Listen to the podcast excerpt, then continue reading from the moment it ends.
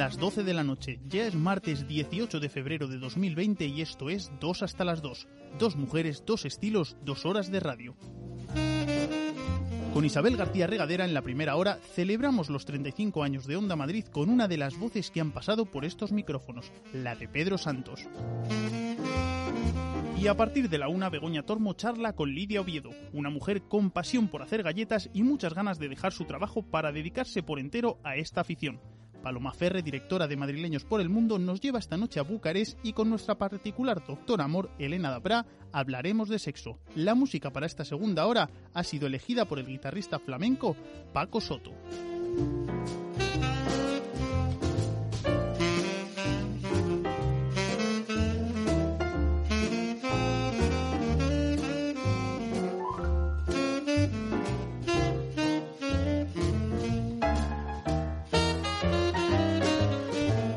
Primera hora, desde 2 hasta las 2. Los saludos de Isabel García Regadera desde el micro. Está Nacho Cerezo hoy con nosotros en la realización técnica y recibimos la visita de Pedro Santos Movellán. Comunicador nato, guionista, presentador, locutor de radio, creador de formatos de radio y televisión, como por ejemplo ese viaje al centro de la tele que podemos ver actualmente en televisión española. Pedro, bienvenido. Muchas gracias, muchas gracias por invitarme. De verdad que estoy muy emocionado. ¿Cuántos años ya con ese viaje al centro de la tele? Pues mira, desde 2013, eh, siete años, diez temporadas, la décima temporada que la estamos preparando ahora. El archivo, el archivo, tanto el archivo de Telemadrid como el de Onda Madrid como el de Televisión Española es, es infinito, o casi parece, una vez que, que buscas bien esos momentos, esas anécdotas, esos personajes que han pasado por allí, por, por los entes públicos y que forman parte de nuestra historia. Y encantado de seguir viendo, porque yo es como si viviera siempre en el pasado. Yo estoy siempre metido en el pasado.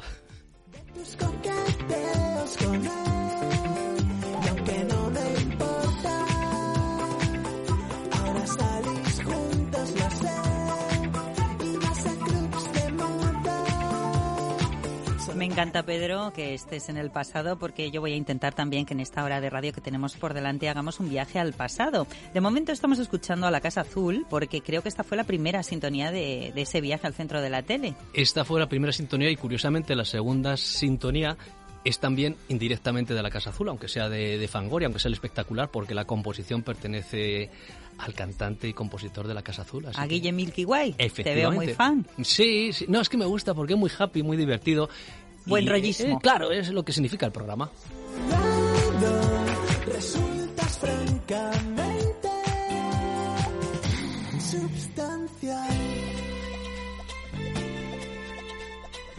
Pedro Santos, tú en la tele creo que empezaste siendo voz en off de un programa de música, el famoso Rocopop.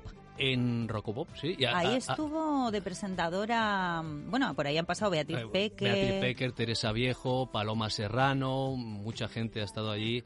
Y además, curiosamente, ¿sabes lo que pasa? Que cuando yo era voz en off en Rocopop, estaba trabajando aquí de madrugada. Era mi primer trabajo en Onda Madrid. En No adelantes. Ciegas. Uh, Y, no adelantemos y te digo que salía, a- no adelantamos, pero ya te digo que salía a las 7 de la mañana de aquí y te ibas empalmada allí. y me iba de empalmada allí. Por eso no te dejaban hacer pantalla, solo eras la voz, No, una no, voz pues, profunda. la voz y las ojeras. Gutural, Sí.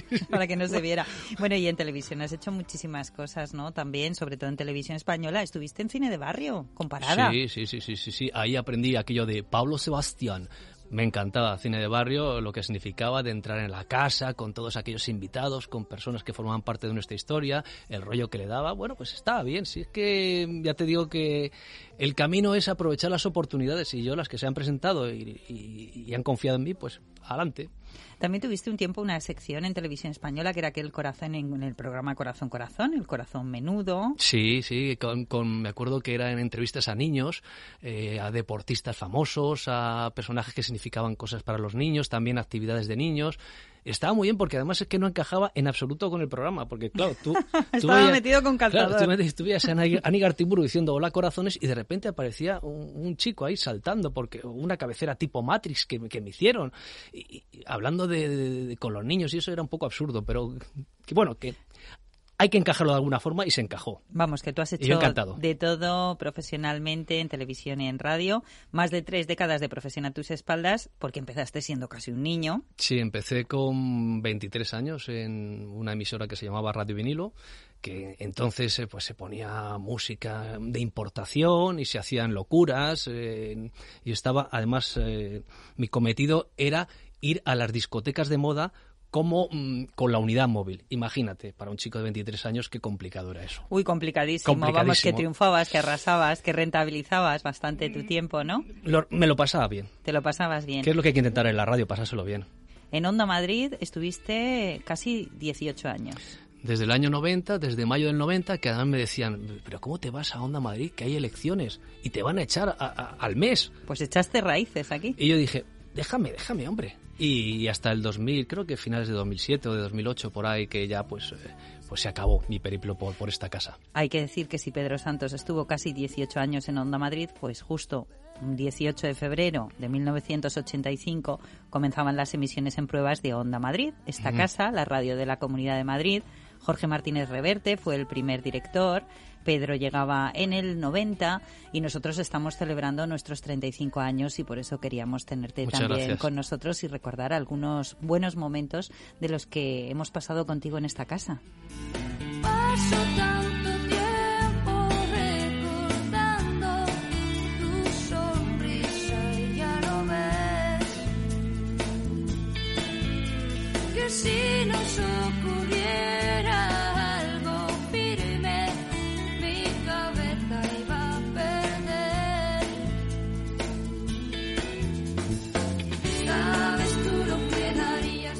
Estamos escuchando a Inma Serrano.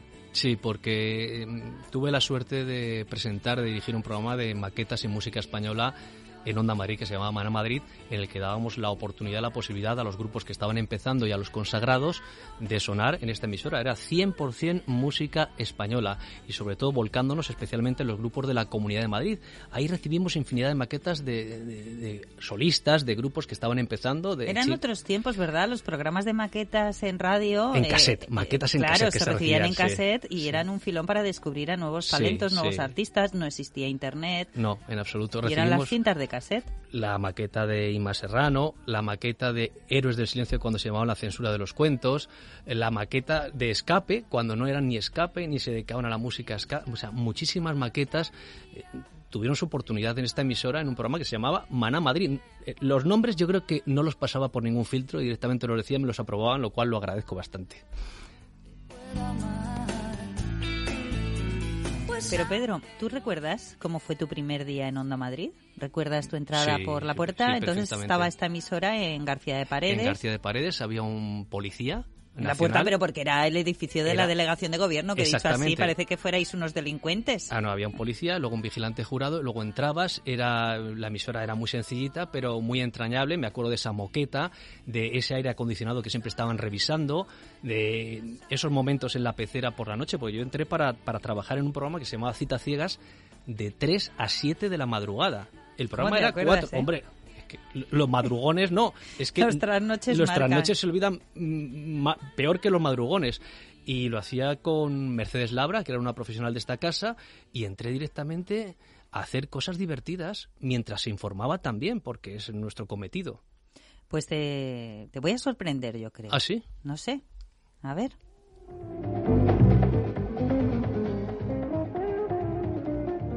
¿Te suena de algo Mira esta sintonía? bien. Qué dulzura, qué emoción. Esa es mi Se voz. llama- se llama Lourdes, Lourdes, Mercado, Mercado. Ya Hoy estaba estoy- Lourdes en la. Mercado Está en el control de sonido y que parece una astronauta. No me lo puedo creer. ella montada en el espacio interestelar de ¿De dónde has sacado esto? Por cierto, Hombre, que Lourdes Mercado... tú lo has ha- dicho, ha los archivos sonoros son de una un pozo sin hermana fondo. Que se No a había escuchado. Tururú. De Tururú. Es más, no sé si me quiero escuchar. Ya tenías un humor raro, ¿eh? Porque Sí, estás ahí ya con tus sí, chascarrillos. sí. Escucha, escucha. Compartiendo micrófonos nuevos. Mercedes Labra, que estará tranquilamente. La has pues, citado tú ya, tu compañera entonces en mesa, aquel cita un ciegas. de Coca-Cola para que De puedan champán, que champán. recogerlo. Y Javier que está de visita y que nos va a escribir un cuento maravilloso para mañana. Un cuento, Sí, un cuento. María Sarmiento. No te ha hecho a ti ilusión lo del cuento. Eh, sí, sí, sí. ¿Me me ha dicho gusta. un cuento? No- hombre, había que dar un poco de emoción. O sea, había que... Hacía tiempo. Vamos con un poco de música y enseguida. Qué loco sumario. estaba, ¿eh? Estaba ¿Qué muy recuerdos loco. tienes? Porque yo te preguntaba exactamente por el primer día. ¿El primer día lo recuerdas o no lo recuerdas? Sí, sí lo recuerdo, sí, porque claro, vas con los nervios, yo había hecho otro tipo de radio, quería, quería hacer un magazine, que fuera de madrugada, me daba igual, me gustaba mi, prof- mi profesión y veía que era un paso adelante y gracias a Pilar Pérez, que era la que estaba directora de la emisora en ese momento, entregué una cinta de cassette como la que entregaban los grupos y no sé en Con qué tu maqueta, con, con mi tu maqueta, prueba de con mi maqueta, gracias a otro compañero que estaba por aquí que hacía un programa que se llamaba El Tren Nocturno, que fue el que me dijo, pues entrega porque le hace falta alguien para la madrugada. Digo, pues yo a la madrugada.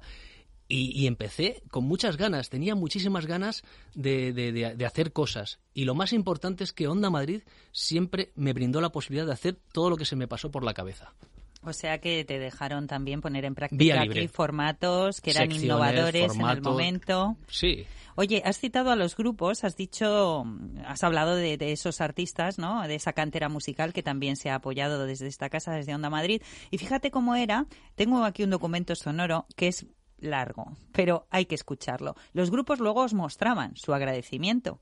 Y os grababan, pues, a lo mejor una especie de pequeño promocional o algo así del programa. Ah, sí, sí, sí me acuerdo, sí, sí, sí. No, no, no te vas a Ah, que no me acordar. acuerdo. No lo sé, tú escucha, ya verás.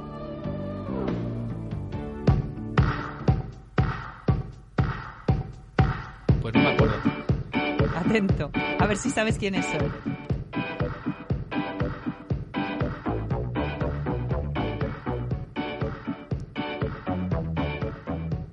Se está haciendo de desear, por, por la intro se está haciendo desear, pero bueno. Albertín Sobornez, bajo, va. 23 años. Bueno, pues yo empecé con esto así como todo el mundo, probándolo y Pues no me lo nada, puedo luego, creer. pues, Perdona que al que me final acabas enganchado y no puedes salir. Esto es muy fuerte, ¿eh? Por eso he dicho que hay que ponerlo entero. 23 años, batería. Bueno, yo es que estaba con unos coleguitas en el barrio y les vi un día con una radio y me pusieron un poco de dial. Y desde entonces llevo así más de 5 años y no he conseguido dejarlo. Pero espera, escucha la canción de fondo. Es que esta canción es buenísima de El los gran refrescos. Parmini, guitarrista, 23 años. Estoy llorando. Bueno, yo ahora estoy bastante recuperado, pero vamos, al principio me acuerdo que salía del colegio y había un tío allí que nos regalaba transistores a todos los niños y, y quedé enganchadísimo, vamos. Con el discurso de Felipe de fondo. Qué barbaridad. De refresco. 23 años. Bueno, yo estaba una noche en mi calle y me puse ahí la radio a las 3 de la madrugada y me salió el programa este Citacías, colega. Y, y nada, me quedé todo ahí todo pillado y puse ahí la radio y me salió el programa este Citacías, Lo colega. repite. Y, y nada, me quedé todo ahí todo pillado, todo puesto, Sí. todo puesto y llevo así varios años. Qué sofoco me está entrando, Pedro, lo Y a mí siento. también. Pero mira, de Hay que decir que entonces no teníamos información, no como ahora. qué maravilloso, qué Sí, maravilloso. Yo cuando lo encontré dije, lo tengo que poner entero. Al principio estaba pensando que eran que en vez de los refrescos eran los Peter Sellers, porque como compartían formación, entonces cuando he ido ahí Bulbul y tal, pero luego ya ya. Los ya, refrescos los auténticos, eh, en aquel momento de no hay playa y todo esto, si es que se prestaban a todo. Yo no sé qué les Se hacía. siguen prestando a todo, Sí, ¿eh? sí. Los refrescos siempre han sido grandes amigos de esta casa. Muy chispeantes, Muy chispeantes.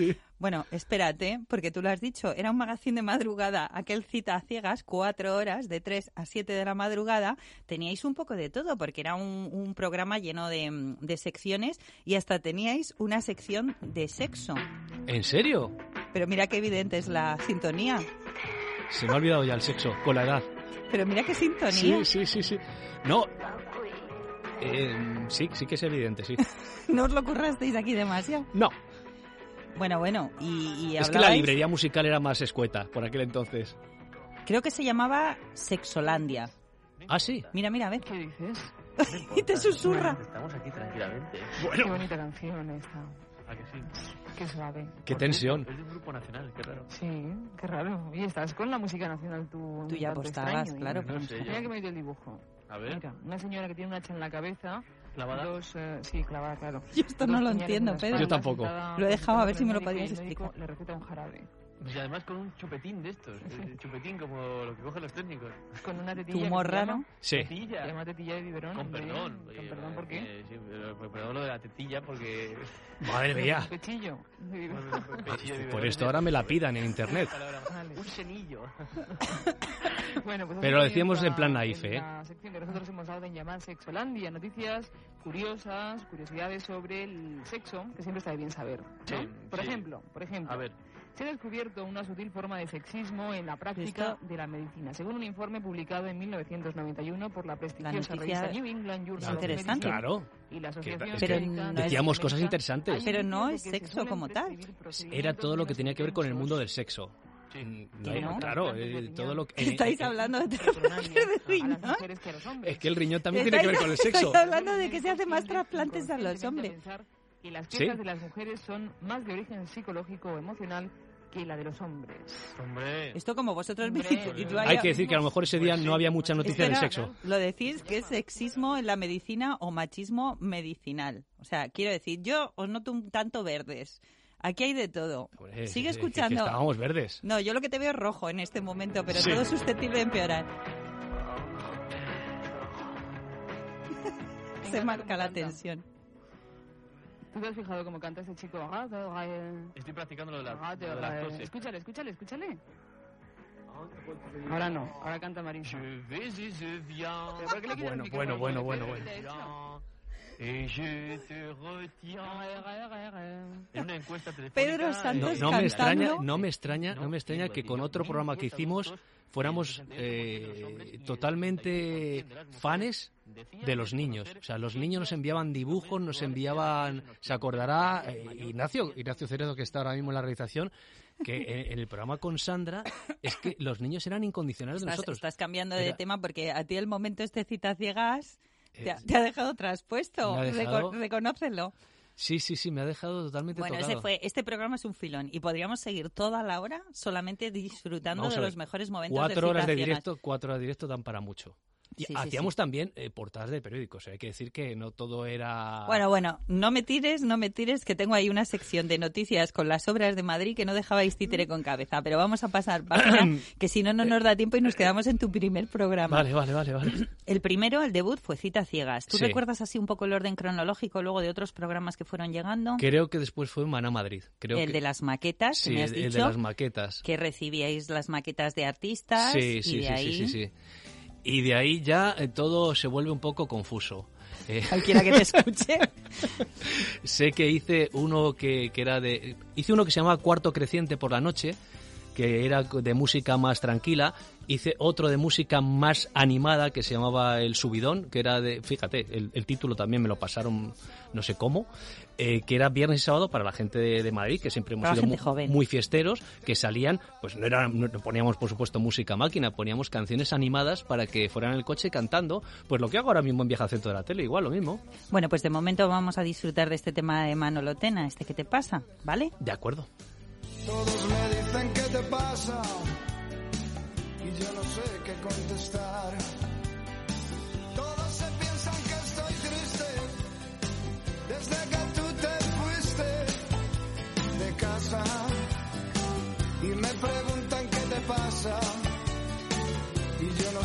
contestar. Y yo no sé qué contestar.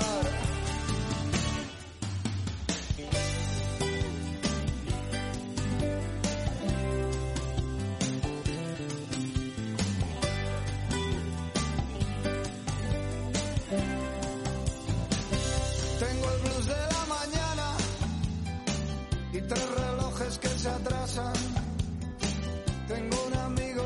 sabe soñar y una guitarra que no puedo afinar. Todos me dicen qué te pasa y yo no sé qué contestar. Y yo no sé qué contestar.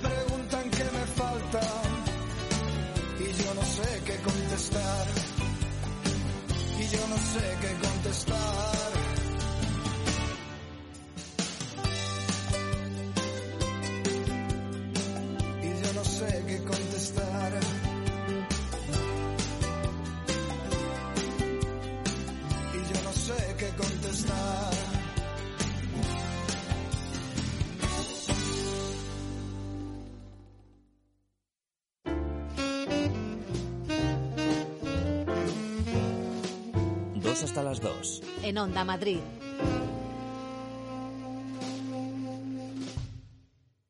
Onda Madrid está de cumpleaños, 35 años, y nada mejor que celebrarlo, pues como se suele hacer en las celebraciones y en los cumpleaños, con amigos, con familia. Y ese es el caso de Pedro Santos, nuestro invitado de hoy, porque es compañero, es amigo y es casi, casi familia. Es esta familia, Onda Madrid es tu familia y eso, y eso lo sabes. Hombre. Y bueno, pues eh, nos hemos quedado hablando de esos sucesivos programas, formatos que tú has hecho en esta casa, en Onda Madrid, que has presentado. Entrevistas has hecho muchas. Y antes escuchábamos a Manolo Tena, seguro que le has entrevistado en más de una sí, ocasión, sí. ¿verdad? Tena, Antonio Vega, a Enrique Urquijo. Estás citando todos los que ya no están. Loquillo, que sí está. Tengo uno que sí está, ¿no? No sé, sí, sí. A Carlos Berlanga, tuve la suerte de. de- Yo de- también, de, coincidir. conocerle. Maravilloso, encantador, hipnotizador, creativo. Súper seductor, Sí. un dandy. Sí, Esa un es la dandy, palabra. dandy. Era como una mezcla entre tímido, interesante, Sí. elegante, culto. Un gran compositor, por cierto. Maravilloso. No nos olvidemos de ello.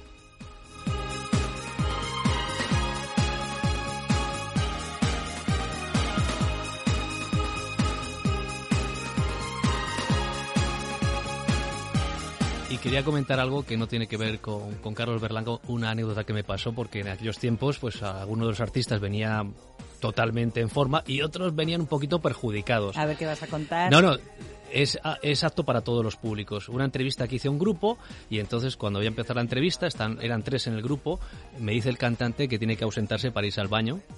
Habíamos empezado ya la entrevista, digo, no, hombre, no pasa nada, esto era en directo, ¿eh? Se va al baño, comienza la entrevista con los otros dos componentes, el cantante que no vuelve, el cantante que no, 15 minutos que no vuelve, al final vuelve, dice que en directo dijo que se le había caído un anillo al váter y de repente coge mm, eh, el plástico de un paquete de tabaco. Recordemos que entonces en la radio se fumaba. Cogió el plástico del paquete de tabaco, se lo metió en la boca y se lo comió. Pues no lo pillo. Yo tampoco, pero ¿a qué impacta? Pues sí. ¿Eh? Después me volví a encontrar con él en otra entrevista, ya estaba un poquito mejor, me dijo que no se acordaba de nada.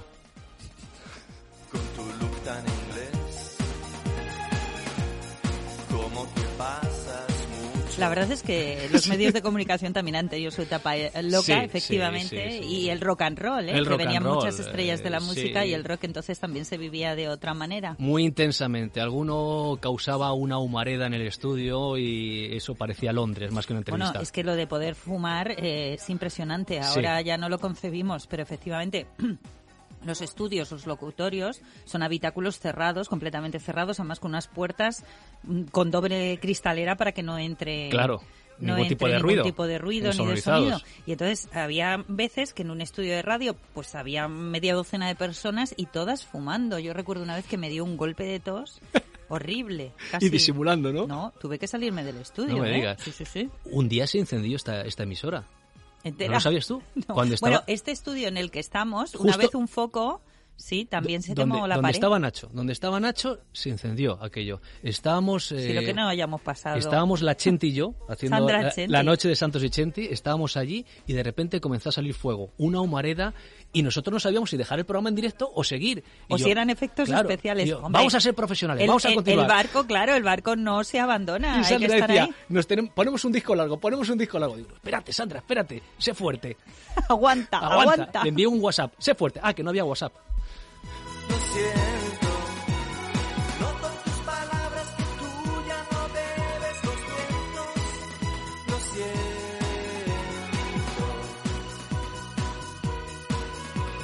Pero Pedro, de todos esos personajes que tú has podido conocer en el transcurso de tu profesión, no sé, ¿ha habido alguien que te haya sorprendido especialmente, que te haya dejado una huella?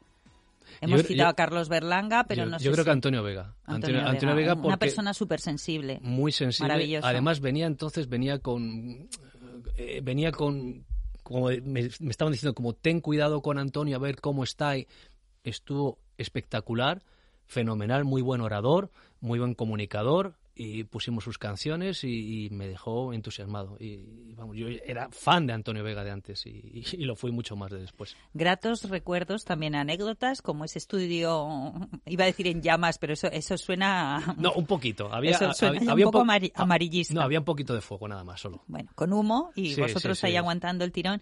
Te voy a recordar una etapa que yo creo que también te, te va a emocionar. Antes vamos a recordar a una persona y tú ya vas a saber de qué etapa Sí. Buenas eh, de noche, ¿eh? buena pero es de noche. Buenas noches. ¿eh? Buena pero es de noche. Buenas noches. Vamos a lo que vamos. Y voy, voy, voy, voy, voy, voy, voy a ser sincero. ¿eh? Voy a decir una gran verdad, pero una verdad como un templo de 30 por 40, 9 de fondo. Una buena verdad. Me encanta. Ese humor Me encanta, me surrealista, encanta, me maravilloso de Pedro Reyes, Sí. que tú hiciste un programa aquí con Claro. dos grandes del humor de la comunicación. Sí, sí, sí. Uno era Pedro Reyes. Y el otro era Guillermo Summers. Sí, a Pedro le conocía de Corazón Menudo, había hecho reportajes a sus niñas, tiene dos niñas eh, estupendas. Y entonces eh, le comenté a- al director que estaba entonces, que era Alfonso, digo, yo quiero hacer un programa, eh, vale, que he hecho programas de, de entretenimiento, sin perder de vista el servicio público, pero quiero hacer un programa de humor, 100% de humor. Y dije, mira, conozco a Pedro Reyes, conozco a Guillermo, ¿por qué no hacemos algo con, con ellos? Y conocía a Beatriz Marín, por supuesto, porque Beatriz Marín también estaba en ese programa. Beatriz Marín tiene una vis cómica eh, estupenda. Uy, Beatriz. Beatriz, ¿cómo que es? está eh? con nosotros aquí Claro. por las tardes en la redacción y hay un jaleo, Olga Risco. Y ella, vamos, Ya la me lo anima en imagino. el cotarro todas las tardes. Las personas no cambiamos. En todo caso, evolucionamos Gloria a mejor. Risco, que Sí. he dicho Olga, se me ha ido la Sí, cabeza, pero perdón. da igual, da igual. Gloria, que me perdone Gloria. Y entonces me dijo, me dijo Alfonso, pero hay muy poco dinero. Eh, Es una miseria.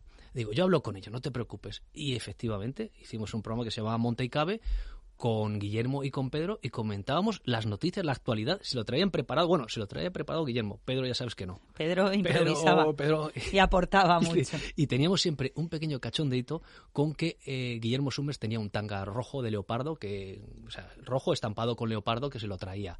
Y Guillermo al final estaba muy tostado con eso. No, o sea, que os pasabais un poquito y no le hacía tanta Bueno, gracia. nada. Pero eh, hay que decir que Pedro Reyes también era amigo tuyo personal. Os Sí, conocisteis sí, en sí. el terreno profesional y acabasteis siendo amigos. Muy amigos. Eh, Vino a mi casa, fui a la suya, en fin, conocí a su mujer, a sus hijas y, y lo sentí mucho cuando... Fue cuando un palazo porque además fue absolutamente inesperada su muerte. Me, llam- me llamaron de madrugada, me llamó su mujer, bueno, la pareja, que su segunda mujer me llamó para, para decírmelo y me quedé 53 años, me quedé totalmente soqueado, que es que fue de repente, es que no se despertó.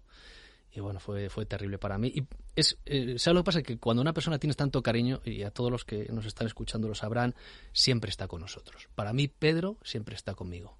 Y, siempre estará. O sea, cuando le veo, no le veo y, me pongo a llorar, o que también en su momento lo hice, sino que es como, como, como si fuera parte de mí, ¿sabes? Es algo muy cercano y, y, por supuesto su, su humor siempre me ha gustado. Es un referente, de Es un referente. Y además, a, a raíz de lo del humor, quería contar que hubo un director en esta emisora eh, que llamó al subdirector para que tuviera una cita conmigo, una cita profesional, por no, supuesto. ni a- no a ciegas. Y me dijo, y me comentó aquello del humor raro. Me dijo, mira, em, mm, no vas a continuar con nosotros porque Qué manera más fina de despedirte. Sí, muy fina, porque además no lo dijo por él, lo dijo por, porque al director, este era el subdirector el que se reunió conmigo, porque al director le parece que tienes un humor raro y que no encaja con eso de no encaja, que queda muy bien para echarte y que no encaja con, con, la, con lo que es eh, Onda Madrid. Y luego salió el EGM, salimos los terceros detrás de García y de la Morena por la noche y me volvió a contratar, con lo cual supo rectificar. Ah, bueno, mira, rectificar es de sabios. Es que aquí ha habido mucha gente sabia. Tú has aplicado el sentido del humor en todo tipo de formatos que has hecho, Sí. porque no has citado la comidilla. Es que llegaste Bueno, a hacer bueno, un programa bueno. de corazón. Sí, sí, sí, bueno, imagínate rasgándose las vestiduras, un programa de corazón en radio. Y además era como a la una de la tarde o del mediodía. Bueno, ¿sí? es que íbamos, eh, eh, em, estábamos asimilados al programa que hacía antes Gilgado. Entraba antes. Uy, José Gilgado, Que también ha vuelto a la radio, claro. Que- que- Esto, esto está siendo como un reencuentro de viejas glorias. Aquí estamos a todos. casa. El Pues sí. otro día Sí. recordaba yo con José, bueno, veíamos una foto eh, que salimos los dos con estopa. Sí. Madre mía, si parece que estamos ahí en la Celsa, que ya no está. Pero que te enseñe sus fotos más íntimas. Porque Gilgado, bien que se fotografiaba con Antonio David y con los personajes que aparecían por aquí en la comidilla también. ¿Ah, sí? Y con Raquel Meroño. Bueno, tengo una foto de Gilgado que si las vendo seguro. ¿Ah, las tienes? Oye, sí, que sí, estamos recopilando. Por favor, has venido con los bolsillos Es que vacíos. claro, Tienes claro. que volver, porque es que han habilitado los compañeros de la web de Onda Madrid y Telemadrid una página con fotos del pasado, que por cierto sales en muchas, así que métete y ya verás. Sí, ya con las tu he visto. Ah, que ya has entrado.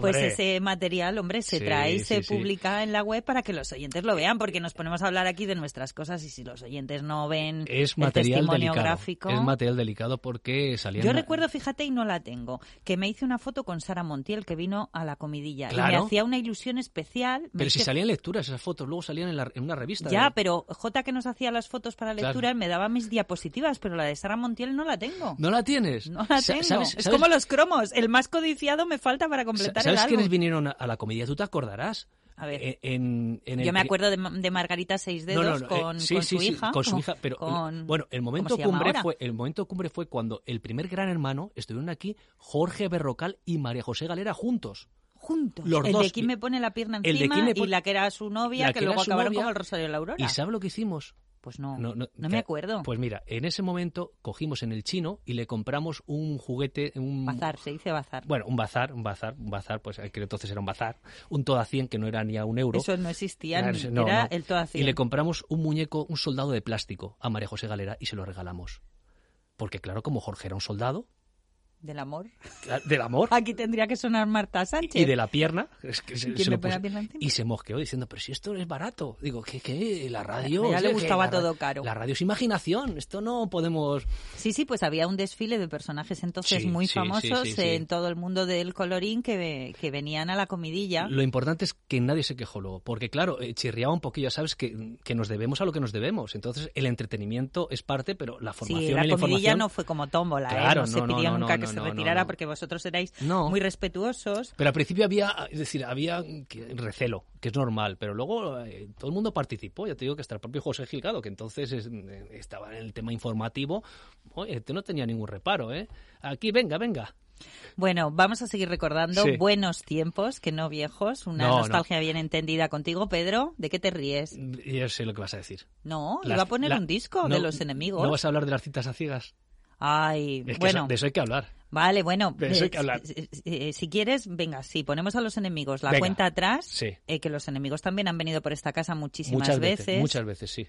José Le Santiago. José Le tiene- Fino y Chema, cuando la Sí, formación era de que José ahora Le Fino. tien- tienen, están, están haciendo muchas cosas nuevas. Es que es gente muy buena. Es que los Son buenos Muy músicos. buenos, muy buenos músicos y siempre lo han sido. o sea. La cuenta atrás, un temazo. Temazo, temazo, temazo.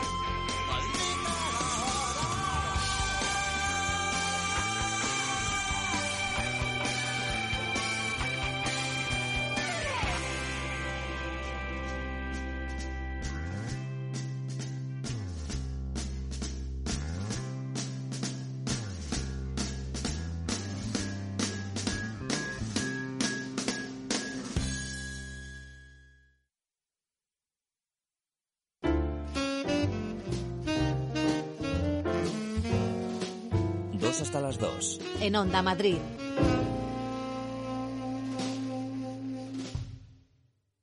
Pedro Santos, aquí repasando momentazos de Onda Madrid, historia de esta casa, 35 años de Onda Madrid, muchos de los cuales tú has compartido con nosotros. Y tú me decías, sí, claro, mm, cuando hablabas de citas ciegas, tú y yo hemos estado juntos Claro. en varios programas y uno de ellos, por no decir yo creo que el primero, era aquel Madrid Express, que era todas las tardes, de Es lunes cierto, a es viernes. cierto, sí. Lo presentaba mm, eh, Carlos. Carlos Ibáñez. Carlos Ibáñez, sí. Y mm, en el equipo estaba también Sergio Martín Romo, estaba Gloria Talavera, estaba eh, Belén Almonacid.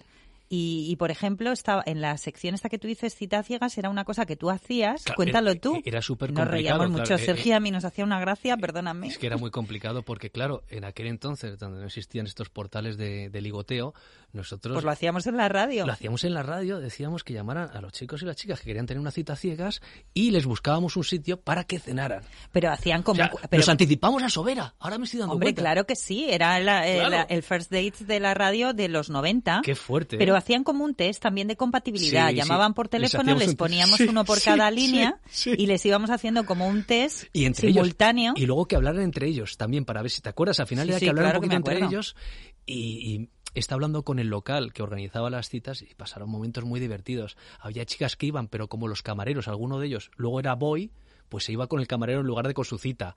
Otras veces, una vez me contó que no se presentó la chica, pero que a una camarera le gustó el, el chico que estaba esperando su cita. Ah, sí, o le, sea que le dieron permiso, le dieron permiso para que cenara con el chico.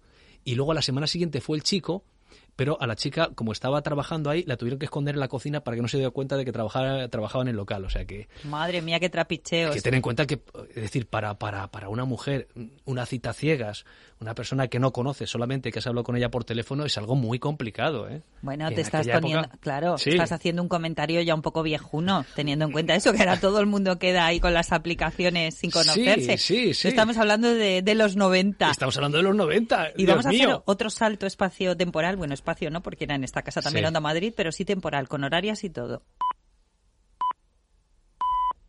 Buenas noches, soy Pedro Santos y esto es vida. ¿Te acuerdas? Esto es más reciente. Muy reciente, sí, muy reciente. Lo que no me acuerdo de esta sintonía, si parece que va a Si no entrar es una sintonía, escucha. el doctor Jiménez del Oso. Eso era como un efecto. Ahora lo aclaras. Ah, ah, Ahora bueno. lo aclaras. Ah, bueno. Te sorprendes a ti mismo. Abrimos la puerta del misterio. Lo mejor de todo es que tú eres capaz de sorprenderte a ti mismo Claro. años después. Dices, Sí. "Pero a ti te gustaba empezar así con algo de tensión Sí, dramática. sí, sí, Ahora tanta lo tensión, cuentas. A ver, a ver si averiguamos qué era eso.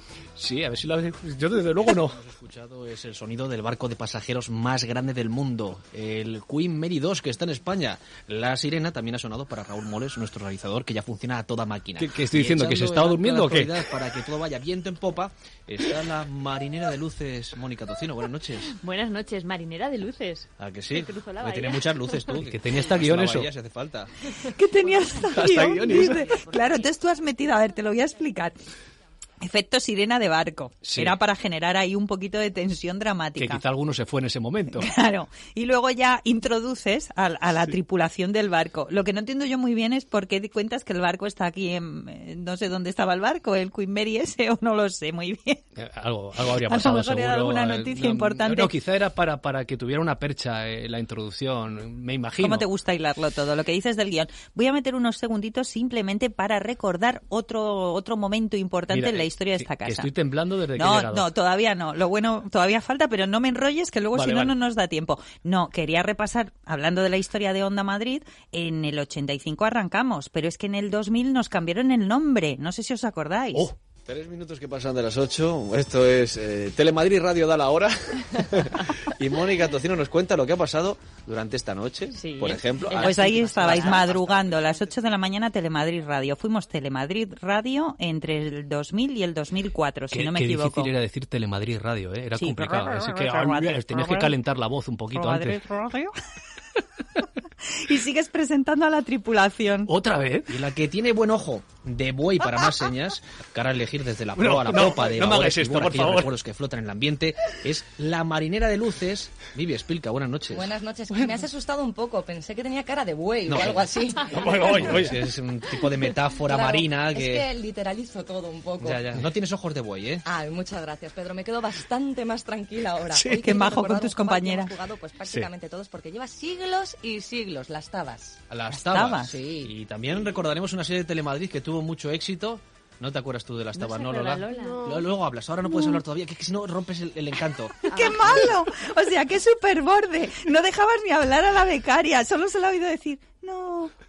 Es que era su primer Esto día. a día de hoy estaría perseguido Quiero y pensar, penado. quiero ¿eh? pensar, quiero pensar que era su primer día. Bueno, en este programa estaba hasta yo, ¿eh? Ya decía antes que no ha ¿Estabas sido la única vez. ¿No te acuerdas? Ya si tú eras un sé, liante, ya lo perdona. sé, sí. Me tenías lo, lo, lo, lo malo de esas etapas contigo. Y, y gratis. No fue, efectivamente, no fue lo que hacía en, en este programa, en Esto es Vida. Lo Sí. chungo fue una etapa que creo que era, la, no sé si era la noche de Santos y Chenti, que te empeñabas en llamarme todos los viernes a las tantas de la noche, que yo por aquel entonces salía.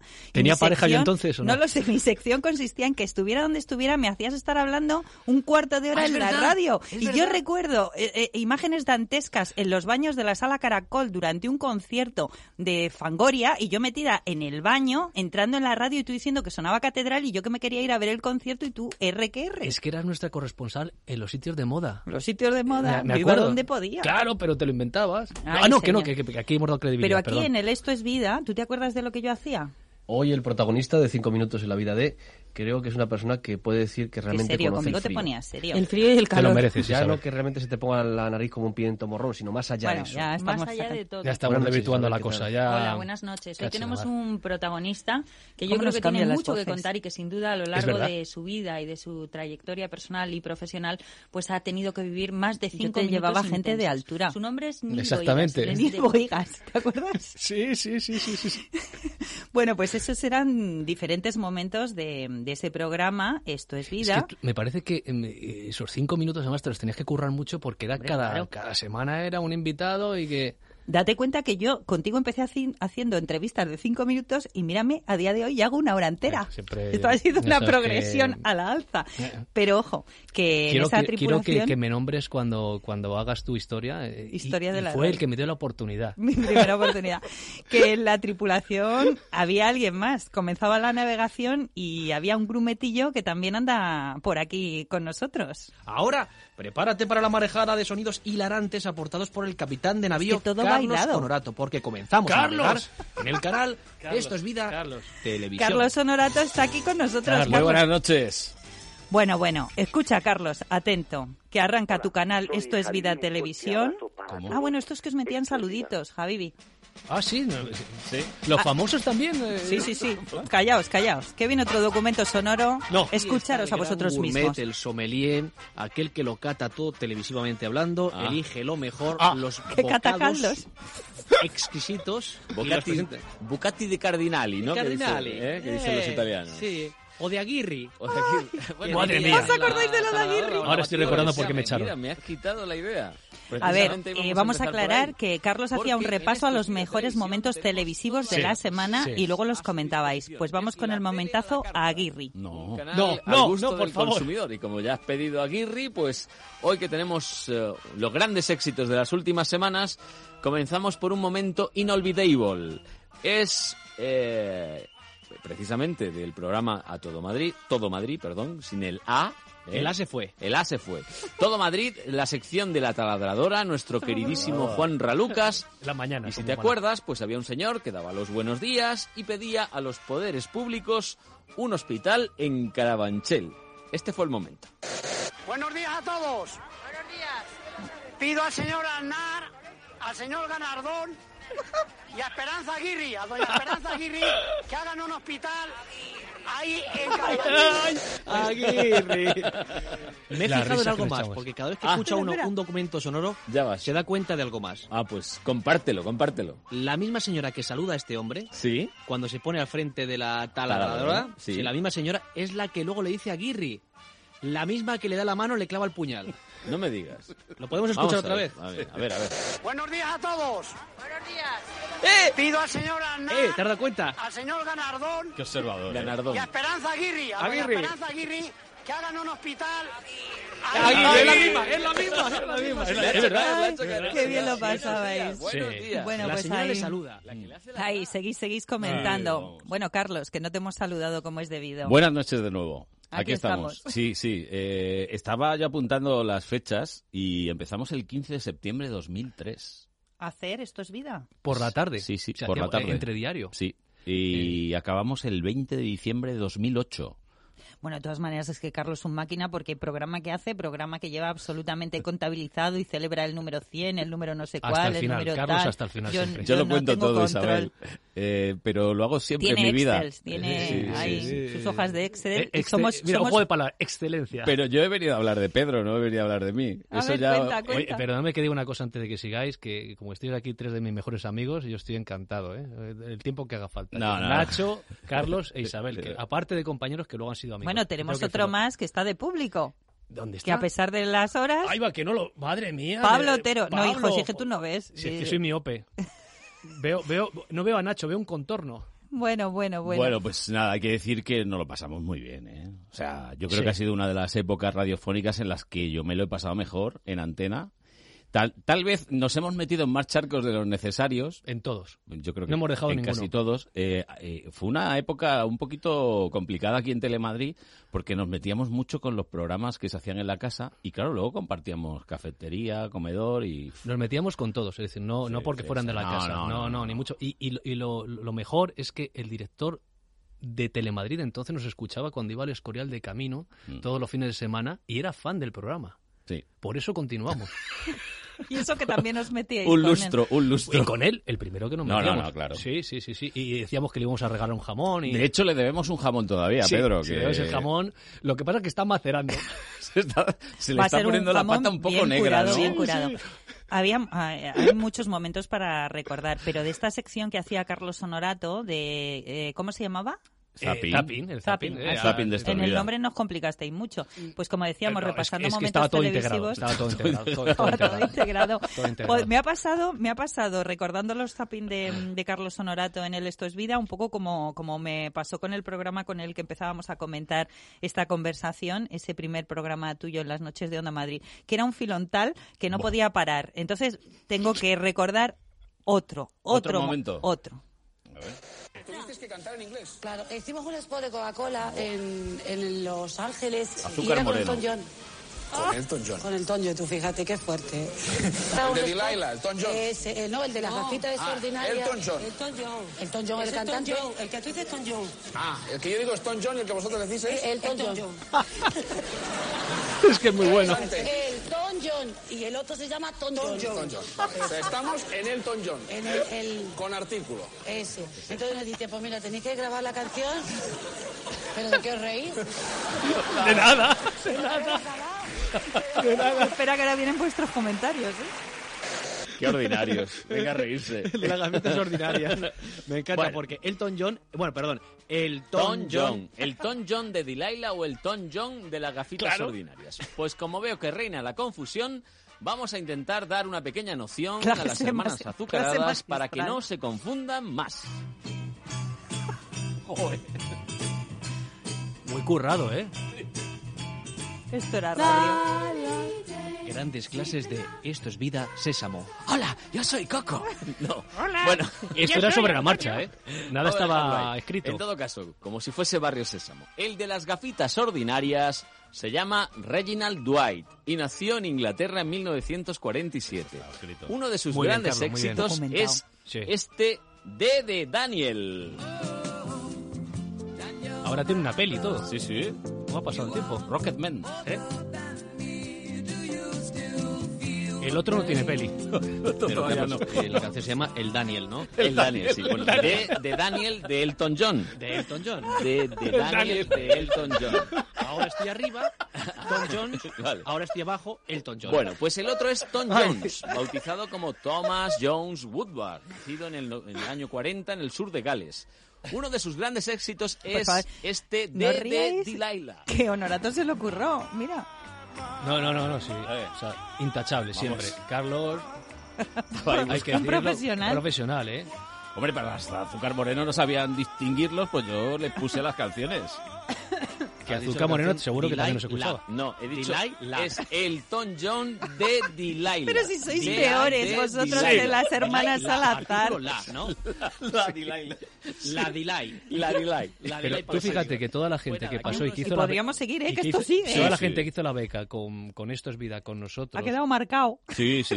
Como aquella pobre Lola que hemos oído antes que solo Oh. dijo sí y no la dejaste eh, hablar. eh, que Lola, Lola, te digo en serio, que se curtió con nosotros y mucho. ¿O O no? Lola que era de Almería, ¿no? Lola, Lola, Sí. no, eh, no, era extremeña. ¿Extremeña era? Extremeña era. Y Lola luego eh, tuvo su contrato y, y, y todo. Y todo. Y todo. Se lo ha preparado, ¿eh? Se nota. Sí, y todo. Bueno, sí, bueno. tengo aquí la documentación de Lola. Ah. Lola, que un besito muy fuerte, que además lo hiciste muy bien. Y es verdad. Sí, sí, sí, sí. Era... Tiene- Lo tenía pasábamos muy bien. Y esa- Nali lo hizo muy bien también, que sigue, y además, eh, es decir, que, que ahora mismo es una gran periodista dedicada eh, a ONGs y que, que cada uno luego... Cada uno. que es O verdad. sea, se, hizo, se hizo la beca con Después de vosotros esto, claro. y acabó De hecho, se dedicada a exilió, se exilió, sí, sí. No- Nos vio a No, nosotros y dijo... que ella ya sabía lo que era trabajar con... Claro, nos vio a nosotros y dijo, "Oh, pues mira... Ay, bueno, vamos a poner un poquito de música para reponernos, ¿vale?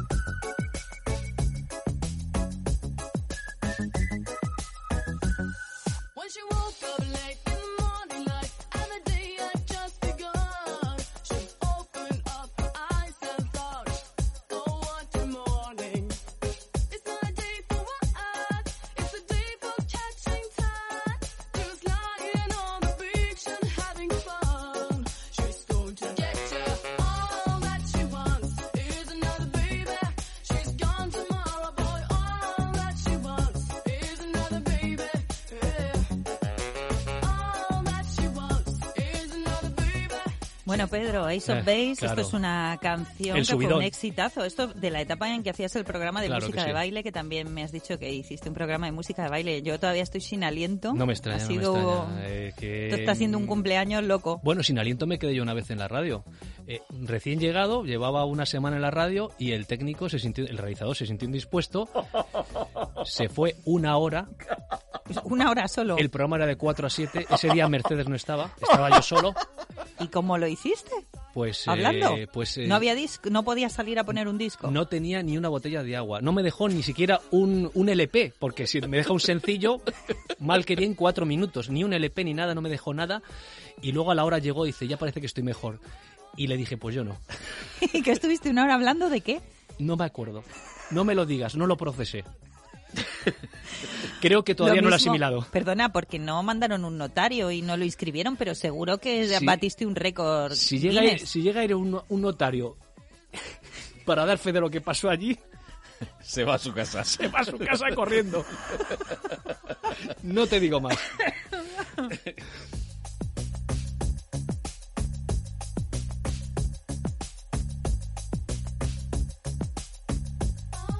Bueno, le damos las gracias a Carlos Honorato por haberse quedado Sí. aquí, haber prorrogado placer, un su jornada Y para venir Carlos, a saludarte. Por todo lo que hiciste en No, hombre. Y por, por todo lo que hiciste por mí.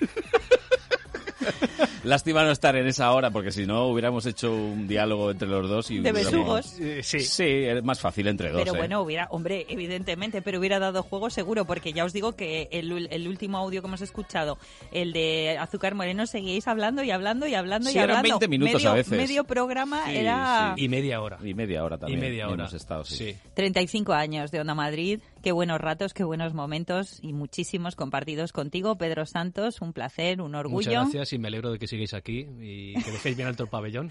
De verdad. Mientras yo estoy fuera. Viaje al centro de la tele. Vamos a, a promocionar también tu programa gracias, gracias, en televisión española, que también tiene ese humor raro del que tú... Debo decirte una cosa. Yo sé que tú coordinas los guiones, no todos los escribes tú, porque también hay No, guionistas. no puedo. Pero el día que el guion es tuyo, me doy cuenta. ¿A Con que eso sí? te digo todo. De repente entra una frase que digo... ¿Sabes Esto lo es que de pasó Pedro. con el programa? Pasó lo mismo que en la radio. Eh, me encargaron un programa de archivo y entonces eh, propuse viaje al centro de la tele y cuando lo vio el director de área de, en ese Se momento, ilusionó. No, no, no, no, no me dijo nada. Y a la tercera vez dice, parece que me está gustando. Y es que resulta que su jefa superior le había dicho que qué mojón le habíamos entregado. Así, literal. Así, literal.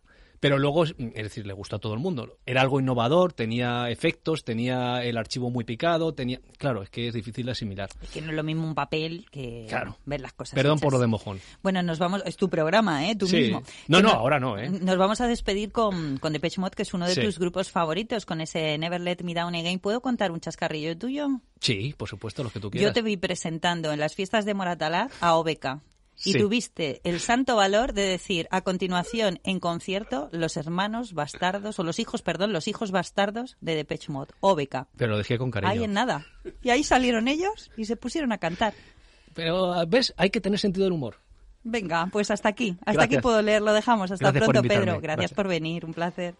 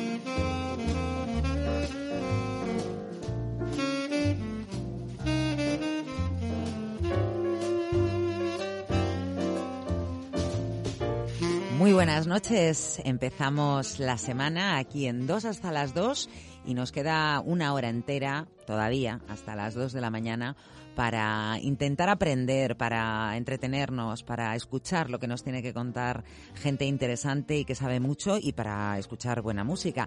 ¿Y quiénes van a ser esas personas? Bueno, pues vamos a hablar con una mujer, Lidia Oviedo, que ha hecho o que tiene, ha sentido una llamada, una llamada muy dulce que nos va a contar y que está intentando que se convierta en su forma de ganarse la vida. También hoy es el día de Madrileños por el Mundo. Paloma Ferre nos propone un viaje sin movernos del sofá, sin movernos del sitio en el que nos encontremos, o bueno, puede ser también el inicio para preparar un viaje luego real. ¿Cuál es el destino? Bucarest, Rumanía.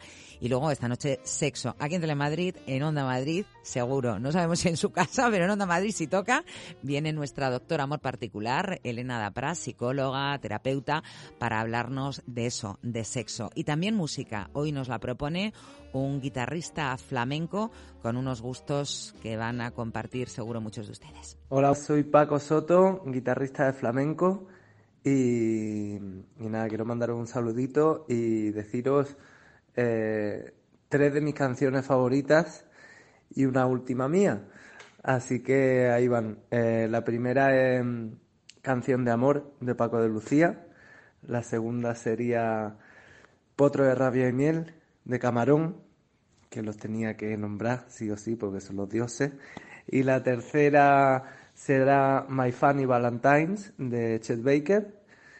Y la cuarta, que es una canción mía, que espero que os guste, eh, se llama Samara y, y la canta Duquende. Muchas gracias. Un saludo a todos.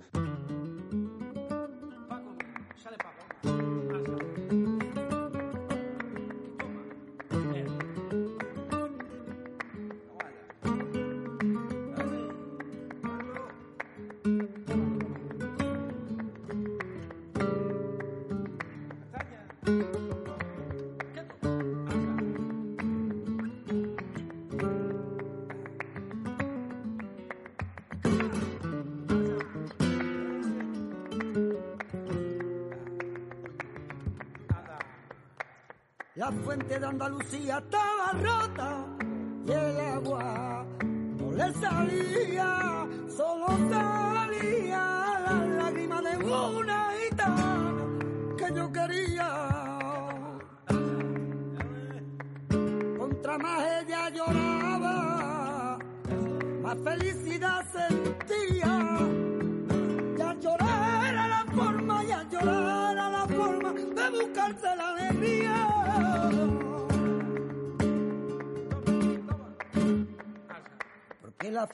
o dura un segundo o dura una vida.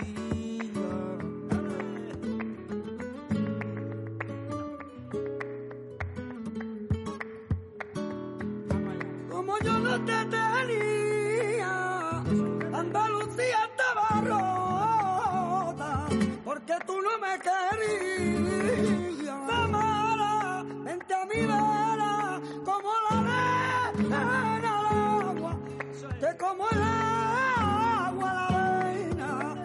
Samarita mía, vente tú a mi vera.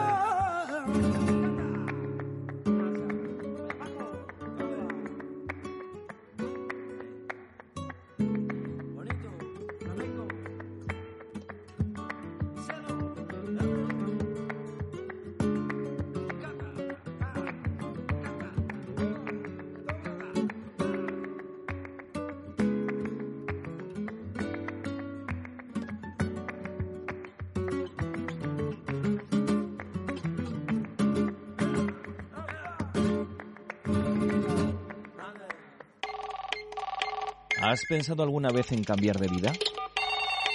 ¿Te sientes atrapado en un trabajo o en una rutina que no te gusta? ¿Tienes una pasión a la que te gustaría dedicar tu tiempo por completo? Hay mucha gente que ha sentido esa llamada y se atrevieron a escucharla. Bueno, pues hay veces que es eh, relativamente sencillo cambiar de vida, cambiar de profesión, dedicar el tiempo que uno tiene a su verdadera pasión. Y hay otras que cuesta un poquito más porque hay que pagar facturas, hay que mantener la casa, hay que pagar y cubrir muchísimos gastos, pero es muy valiente el empezar a dedicar tiempo, tiempo que a lo mejor eh, se quitan algunas personas de dormir, de ocio, de estar con amigos, con la familia, para dedicarlo a una pasión eh, que confían además que, que, algún día se pueda convertir en una manera de vivir. Y yo creo que es eh, con lo que juega Lidia Oviedo, nuestra invitada de hoy. Lidia, muy buenas noches. Hola, buenas noches. Tú trabajas, eh, pero tu pasión realmente, bueno, tienes muchas pasiones porque eres una mujer inquieta y con un sentido artístico importante, pero tu pasión, o una de ellas, es eh, hacer galletas, unas galletas además preciosas. Sí, eso es. Yo tengo, bueno, voy a dar la página web antes eh, que nada porque yo creo que merece la pena que la gente entre en mis recetasmasdulces.com y puedan ver esas galletas que haces y que además organizas cursos para enseñar a otras personas. ¿De dónde te viene a ti esa, esa pasión, esa vocación por, por la pastelería o por la repostería?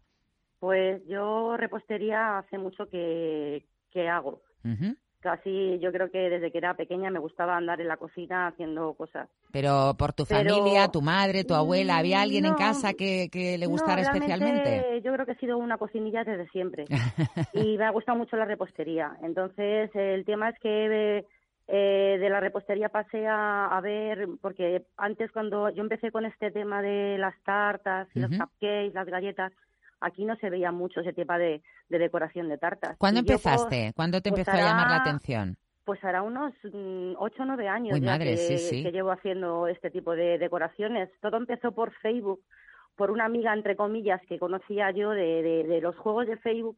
y, ella se dedicaba en Argentina, o se, se, dedica, porque hace mucho que no sé nada de ella, a hacer tartas decoradas.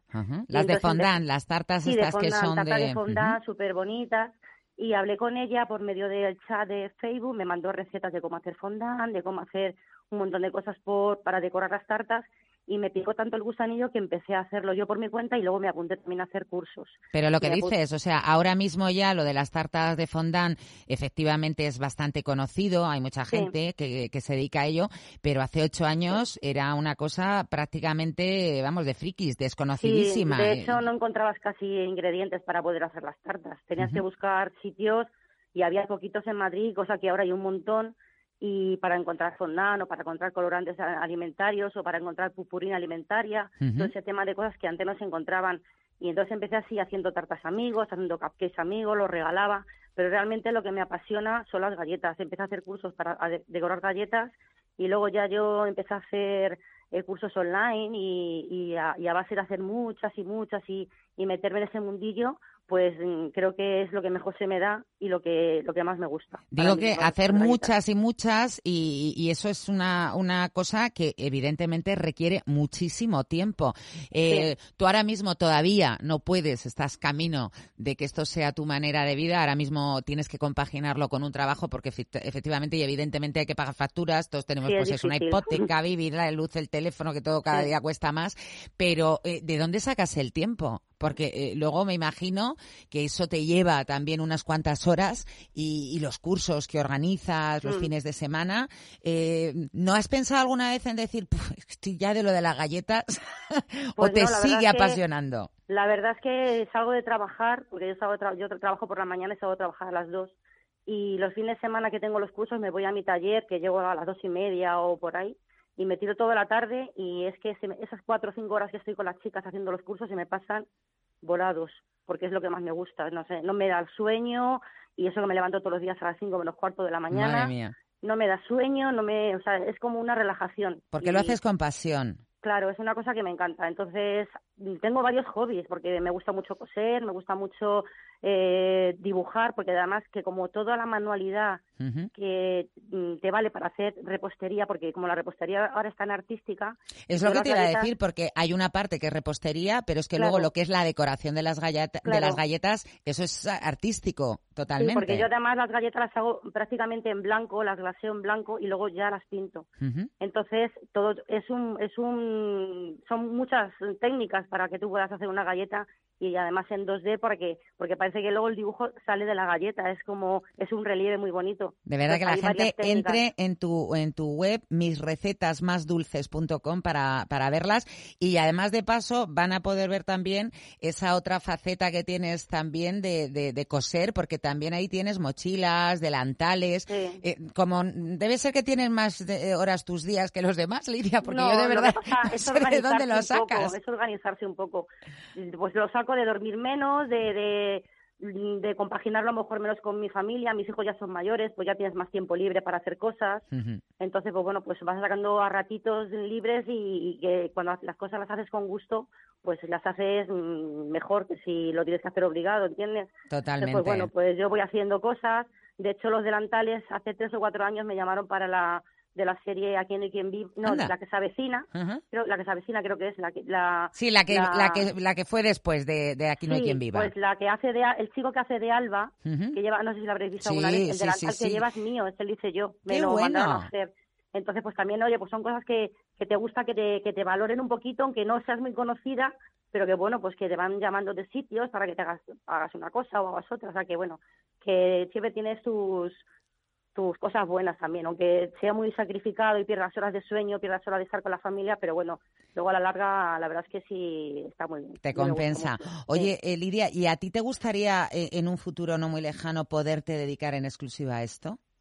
Hombre, claro que me gustaría. Me gustaría eh, poderme dedicar por entero a esto, pero es difícil poder vivir solamente de esto. Tienes que tenerlo, lo, yo creo que si no tienes un buen padrino que te pueda mirar estas cosas, y que te pueda ayudar bien es complicado, porque además ahora hay mucha gente que se dedica a esto, ¿sabes? Y hay mucha gente que se dedica a esto sin, a ver, mm, se meten en esto y a lo mejor no saben ni tan siquiera eh, decorar bien las galletas o decorar bien las tartas, porque yo incluso he ido a cursos que ahora que ya sé bastante, pues digo, jolín, vaya curso que hice más malo que este no me gustó que nada. Que lo podía haber hecho yo, impartirlo, no recibirlo, con lo que yo estoy haciendo ahora, ¿sabes? Entonces, mm. bueno, pues eh, hay gente que se dedica a esto que a, lo mejor no sabe bien hay gente que sí lo sabe muy bien y hay gente que se puede permitir el lujo de nada más que trabajar en esto, ¿sabes? Pero bueno, a mí no me importa porque es una es como si fuera un hobby que me, me, proporciona algo más de dinero al mes o a, o a veces que menos porque entre que pagas una cosa otra, ¿sabes? Pues a veces que sales comiendo por servido, pero bueno, pero lo haces con gusto. Tú, además de, impartir esos cursos, más o menos cuántos cursos son para quien esté interesado, cómo, cómo, cómo van pues los ahora cursos, lo que qué aprenden. Son, pues ahora estoy haciendo cursos anuales de galletas y empezamos desde cero. Empezamos haciendo desde la masa de las galletas, la glasa, que es con lo que se decora las galletas, y, entonces cada curso es una técnica diferente. Empezamos desde un nivel cero hasta un nivel medio alto. Entonces empiezan a decorar las chicas, pues sencillito, cómo se hacen decoraciones con glasas sencillas, cómo se hacen con fondant, que también se utilizamos el fondant para, para decorar galletas. Luego el siguiente curso las pintan, otro curso las hacen en 2D, otro curso en 3D. Entonces cada curso vamos haciendo cosas distintas, vitrales. Es que hay tantas técnicas a las galletas que, bueno, en el, en el blog tienen los, el curso que voy haciendo y las técnicas que se van haciendo cada mes. Y son dos días al mes durante, ahora sigo haciéndolo anual, durante un año. O sea que, que, cuando terminas ese curso eh, sales hecho un experto ya para, para pues, poder mm, hacerlas. Sí, sí, la verdad es que se hace bastante, se hacen bastantes cosas, o sea que está bastante bien. Oye Lidia, ¿y mm. tú además de impartir esos cursos, te da tiempo también, por ejemplo, aceptar encargos? ¿La gente te puede encargar galletas o alguna tarta, cosas especiales o no te da tiempo? Encargo, los encargos los hago, o, sea, todo lo que hago lo hago por encargo, porque no tengo sí, sí me da tiempo. No me da tiempo a estar, todos los días haciendo, pero de vez en cuando sí algún encargo te sale de, para alguna comunión o, o algún cumpleaños. O sí, porque además ahora mismo que también se ha puesto de moda, pues eso, tener un detallito en, en celebraciones, en bodas, en, en, bautizos, en comuniones, regalar unas galletas, que oye, es mucho más agradecido que el, que el triste recordatorio, que por lo menos el otro te lo come, si es mucho más dulce. Y más o menos los precios que, que manejas para que la gente que lo esté pensando tenga una orientación, ¿en cuánto está? Dependerá, me imagino, de la cantidad, de la dificultad del dibujo, ¿no? Claro, depende, en galletas pues depende de, hombre, el, tamaño más o menos es estándar, porque tampoco la gente se pone a regalar galletas demasiado grandes, ¿vale? Unas galletas pues de unos 10, 12 centímetros es el tamaño normal para hacer una galleta de comunión. Y la galleta está entre 2,50 3 euros, depende de, de, de, cómo sea de difícil la galleta De la decoración que pueda tener y también me imagino eso de, de, la, de la cantidad. Oye, en casa, ¿qué te dicen cuando, cuando te ven tan entregada a esta pasión? Pues la verdad es que siempre me han apoyado mucho. Me han apoyado mis hijos, me ha apoyado mi marido y bueno, pues cuando te sientes apoyada, pues muy bien, ¿sabes? A veces que a los pobres no les puedo hacer mucho caso porque estoy haciendo galletas, o estoy haciendo tartas, o estoy cosiendo un delantal, o estoy haciendo alguna historia, o estoy pensando en qué voy a hacer mañana, porque yo soy muy inquieta y siempre estoy pensando por adelantado, pues mañana voy a hacer esto, voy a comprar telas, o voy... Y entonces, pues claro, hay veces que dicen, mamá, pero estás aquí, ¿dónde estás? Y entonces, pues bueno. ¿Cuál es eh, el, trabajo, las galletas o la tarta de la que más satisfecha te encuentras, Lidia? Lo, que dices, qué pena que esto se, vaya a comer alguien, porque es una... ¿Cómo me ha quedado? La verdad es que siempre te gusta mucho, esto es como lo de los discos, siempre te gusta el último que has hecho, lo, que más. Eh, por ejemplo, ayer, este fin de semana entregué una tarta que es eh, mm, la tarta costurera, la llamo yo, porque es todo de, cosas de costura. Tiene una máquina de coser, tiene tijeras, tiene medro, tiene mm, bobinas, tiene botones. Pero eso es un currazo, ¿eso cuánto tiempo tardas en hacer una de esas? Pues, hombre, las tartas se tardan bastante porque si te lo digo en horas, pueden ser 12 o 13 horas. Es que es una barbaridad. Pero claro. tú no puedes hacerla en un día, una tarta así, porque tienes que hacer primero todos los adornos y tienen que secarse para que sean un poco duros el fondant. Tienes que hacer el bizcocho, tienes que esperar a que se enfríe el bizcocho, tienes que hacer la crema, tienes que ganachear, tienes que esperar a que se enfríe el ganache, luego tienes que decorar. Entonces, todo eso son un montón de horas y un montón de trabajo. Madre mía. Entonces, claro, pues mm, en horas pues mm, puedes tardar 12, 15, depende de la decoración de la galleta. esas no te las paga nadie. Esas, eh, Claro, es el tema, el tema es que la gente está muy resistente para, para pagarte estas cosas. Porque, claro... Porque no se dan cuenta de todo el trabajo que hay detrás, ¿no? Es que lleva mucho trabajo, lleva mucho trabajo desde que tú empiezas a, a comprar los, eh, los ingredientes el diseño de la tarta, porque eso también depende de, normalmente la gente dice, ah, pues hazme una tarta, pero no, no, tú házmela como quieras, pero que tenga esto. Hmm. O sea, tú tienes que romperte un poco la cabeza para saber cómo hacer la tarta y, y a lo mejor a lo mejor le mandas a la persona un boceto o a lo mejor directamente la haces como la que hice yo el otro día que digo bueno pues hice una máquina de coser hice tal y cual y la verdad es que luego pues me gustó mucho cómo me quedó la tarta entonces pues bueno hay muchas tartas que me han gustado hice una tarta que era una serpiente pitón que también me gustó mucho otra era una guitarra, o sea que es que hay varias tartas que, que me gustan me gustan mucho. Y galletas pues muchísimas. Ahí no sé si no te puedo decir porque tengo tantísimas galletas que he hecho que no que no llevas la cuenta ya. no llevo la cuenta. Pues Lidia Oviedo, eh, mis recetas más dulces.com, muchísimas gracias por sacar también un ratito para atendernos, quitártelo de sueño que ya bastante poco duermes y enhorabuena por seguir esa pasión. Ojalá prontito puedas dedicarte en cuerpo y alma y, bueno, pues eh, puedas prescindir del otro trabajo que de momento hace falta. Mil gracias. A ti, buenas noches. Un abrazo. Adiós, chao.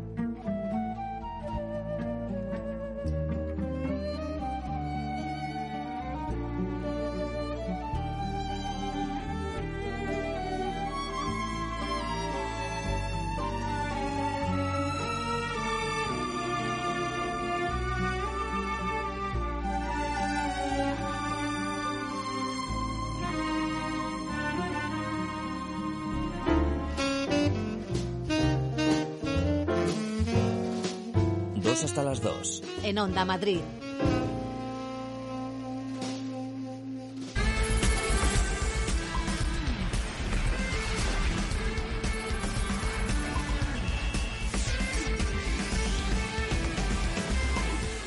Paloma Ferrer, aquí me tienes, con la maleta preparada, cuadrada, me gusta, ¿eh? aquí así en el me andén, gusta, como, rapidito como- todo. como Penélope, esperando, Esperando. Para ver a dónde me llevas Bueno, esta pero ya noche. sabes que Mariños por el Mundo nunca falla, siempre te vas Hombre, de viaje claro, con nosotros. Siempre, siempre. Y Aunque además, sea- no, no un aunque sea viaje. desde casa. Hacemos tres. ¿eh? Hacemos tres, Tres en hacemos uno. tres. Esta noche el estreno es eh, Bucarest, la capital de Rumanía. No lo conozco, fíjate. Bueno, pues eh, de verdad nos ha sorprendido muchísimo. Y está aquí cerquita, además, a Eh, tiro de sí, piedra. Sí, sí, sí, sí. Nos ha sorprendido muchísimo. Es impresionante. Hay un montón de cosas que yo creo que, que, que no nos van a dejar indiferentes esta noche. Luego nos vamos a ir a California, Ujú. ¿eh? a Ahí sí que es un ahí pelín más lejos. un poquito más lejos. Y después nos vamos a ir a Baja California, que son los cabos mexicanos. Bajamos un poquito. Bajamos un poquito, exactamente, pues se llama la Baja California. Antes era un todo. Y bueno, es una de las zonas más salvajes y más espectaculares del planeta. Es donde los callos, Cayo Largo y todo esto. Bueno, es eh, la zona de los, eh, de los bajos de California. Es una zona con una riqueza marítima impresionante. Ahí es de- están todos los tiburones malos. Ay, el blanco, gusto. el martillo, el tiburón, Martillo el no malo. Ese es un poco regular, ¿eh? Ya te aviso. Está muy Mejor no te lo encuentro. No, no, no está nada abajo. ¿Ah, no? no, no, no. Uh, madre mía. Y luego es increíble porque es el sitio con eh, mayor número de serpientes cascabeles por metro cuadrado. De Uy, hecho, eso sí que no me gusta ya, nada. ya, eso es un poquito regular. Pues eh, la verdad es, Es un poquito eh, regular, sí, poquito- bastante fastidiado, perdona.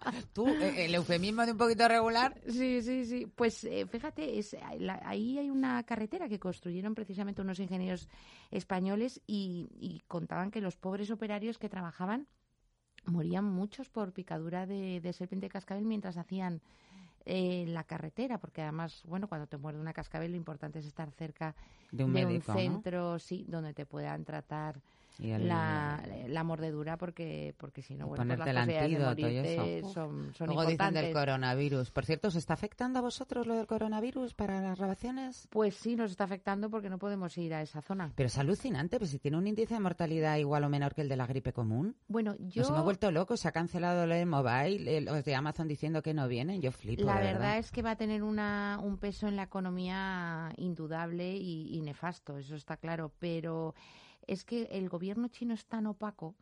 eh, nosotros cuando estuvimos grabando, que estuvimos hace dos meses en. Pekín, o sea, estábamos vigilados por cámaras 24 horas. O sea, era una cosa, es, es una dictadura. Entonces, eh, pues sí, que la tampoco te información fías que ¿no? de la fluye, información que sale porque... pues te la puedes creer o no, pero realmente no, no, no hay manera de contrastarla. Y eso es lo que a mí me preocupa, porque efectivamente, eh, si, si ves la población total china, es que es un índice pues que será del 0,3 No, o no, es del así, o- 2% ahora mismo. o del- que es más sí, o o- menos, es el 2% de los Bueno, que a lo afectados. mejor una gripe- No, digo, de entre, o sea, la gente que coge el, el virus, que coge el, eh, que, que se infecta, digamos, de, de- muere el 2%. Es que es más o menos lo mismo que en una gripe, si son datos reales. Bueno, en una gripe española no muere el 2%, muere muchísimo menos, pero... No, no, en, la- en España la gripe sí, porque date cuenta que afecta también a gente que tiene, pues, gente inmunodeprimida, gente claro, bebés claro, o- pero- o, o gente pero muy un mayor. 2%, sí, sí, la- el mm. índice de mortalidad de la gripe en España y en, en, en general la gripe común es ese. Claro, eh, el problema- tú has dicho una cosa ahora muy importante, que es que no sabemos cuál es el perfil.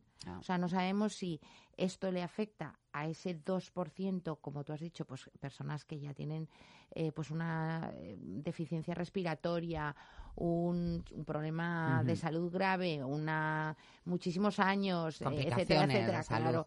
Oye, o, le, aquí. o le afecta a personas Sanas, eso es más sanas. raro, Esto es es, lo que raro. hay que averiguar. Que digo creo que nos liamos a hablar de- No, no, de y al pobre. Juanlu, que es el que se ha ido a Bucarest. ¿Ah, ha por- Juanlu? Sí, oye, Juanlu, por cierto, yo no sé, buenos días o no, buenos días, no, ya más buenas noches, pero, pero ¿qué tal tiempo has tenido de temperatura? Hola, ¿cómo estás? Pues pues mira cómo estoy, mira qué voz, es que últimamente... Ahí no me, te- no me habrás cogido el coronavirus ese. No, ya le, por ya Dios. dicho a Begoña que por eso me he quedado en casa, digo, porque si voy al estudio y lo tengo, os, os tengo que poner en cuarentena y nos quedamos todos en el Gómez Uy, Tuya, pues a mí lo 14 de días. Mira, a mí 40 días. Mira, Pues me creo que se reportaje. come muy bien en el Gómez ¿Ah, sí? Tuya, me han dicho. Pues mira, Eso mira, a Begoña la, la a mí eso me anima, a mí eso me anima y encima tocarme un rato, la- el- mirarme los pies 40 días no me vendría nada Son mal. 14, 14 creo que te ponen en cuarentena. Ah, pues entonces no es una cuarentena, entonces una... Bueno, no te quejes, 14 días ahí atendida de maravilla. De vacaciones. todo lo que da, bueno. Bueno, ¿y tú qué tal por Bucarest? Cuéntanos. Bueno, pues si hacía frío, ¿tú estás constipado? Hacía frío, hacía frío, hacía frío. ¿Cuánto? Sí, sí, pues, pues 5 bajo cero, 4, Ay, 0, qué horror. cuando a las 10 de la mañana. Pero eh, tuvimos suerte que, que no nevó. Bueno, suerte o desgracia, porque luego a veces que con la nieve las cosas quedan muy bonitas, pero Quedan muy bonitas, pero es un rollo ahora sí, ahora sí con nieve. Pero hacía sol, cielo despejado y sobre todo hemos conocido uno de los sitios eh, más bonitos ahora mismo y más cerca para, para visitar. ¿eh? Yo os, os lo recomiendo mucho Muy porque sí, sí. es una ciudad muy barata en comparación con los precios de Madrid, muy, muy segura. Insistían todos los madrileños en que jamás han tenido un solo problema y que está a tres horas y pico de, de avión. Y además, como hay tanto rumano que, que vive en, en España y en Madrid, en Madrid Hablan solamente español perfecto. 220.000. Hablan todos fenomenal porque lo, lo- unos lo aprenden por las telenovelas, Sí. que hay un canal que solo emite telenovelas latinas y como allí no doblan los programas de televisión, pues pues lo aprenden porque tiene mucha facilidad para idiomas. Pero es daos cuenta- alucinante. Yo, sí, que todos tienen alguien aquí, un primo, No, y los rumanos vecino. que hablan, en general, hombre, hay, hay- hay algunos que no, pero yo conozco a rumanos que hablan sin acento prácticamente, hablan español perfecto. Es impresionante, es impresionante. Así que da gusto estar. Es como, porque daos cuenta además que el, el rumano es eh, la única lengua eh, de esa zona que, que tiene origen latino. Entonces, Claro. más o menos tú captas eh, las cosas, es más fácil que, que Sí, irte ¿tú te a otros enterabas? sitios. Algo, algo. Es que muy ver, listo, Juanlu. Es que mi Juanlu es muy listo. Yo te Está digo muy viajado, está muy yo te digo viajado. que yo seguro que no me bueno, enteraría. Tú pones cara de que te estás enterando y ya está. Más Ah. Eso sí me sale. Eso, eso sí, ¿no? Oye, a mí me convence que esté cerca, que, que sea barata la ciudad, porque me decías que es barato, barato aquella más barato. No te digo solo vivir, tomarte un café, ir a los sitios y tal, está Eh, bien. Bueno, allí un euro sigue, sigue siendo algo que lo que puedes tomarte un café, por ejemplo. Eh, o puedes cenar por 10 euros. Eh, o bien. puedes ir a... eh, sí, sí, pues, pues con, con tu plato, con tu bebida. Con tu plato, agua.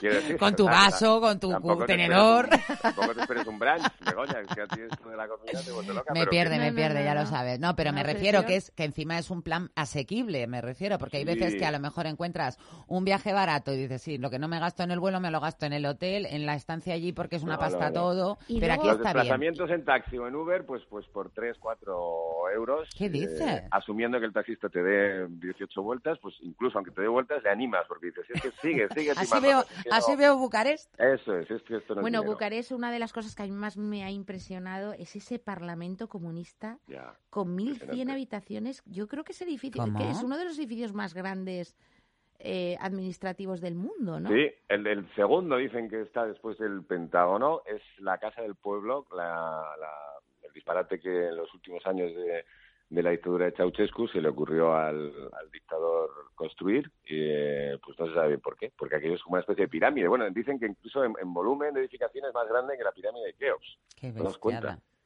Y, Y y lo, tardó lo de la Casa del Pueblo es que casi casi caben ahí los rumanos, como se ha- hacinaran Bueno, y tal. ¿Cuántas habitaciones, destruyeron Paloma? no sé cuántos barrios para poder...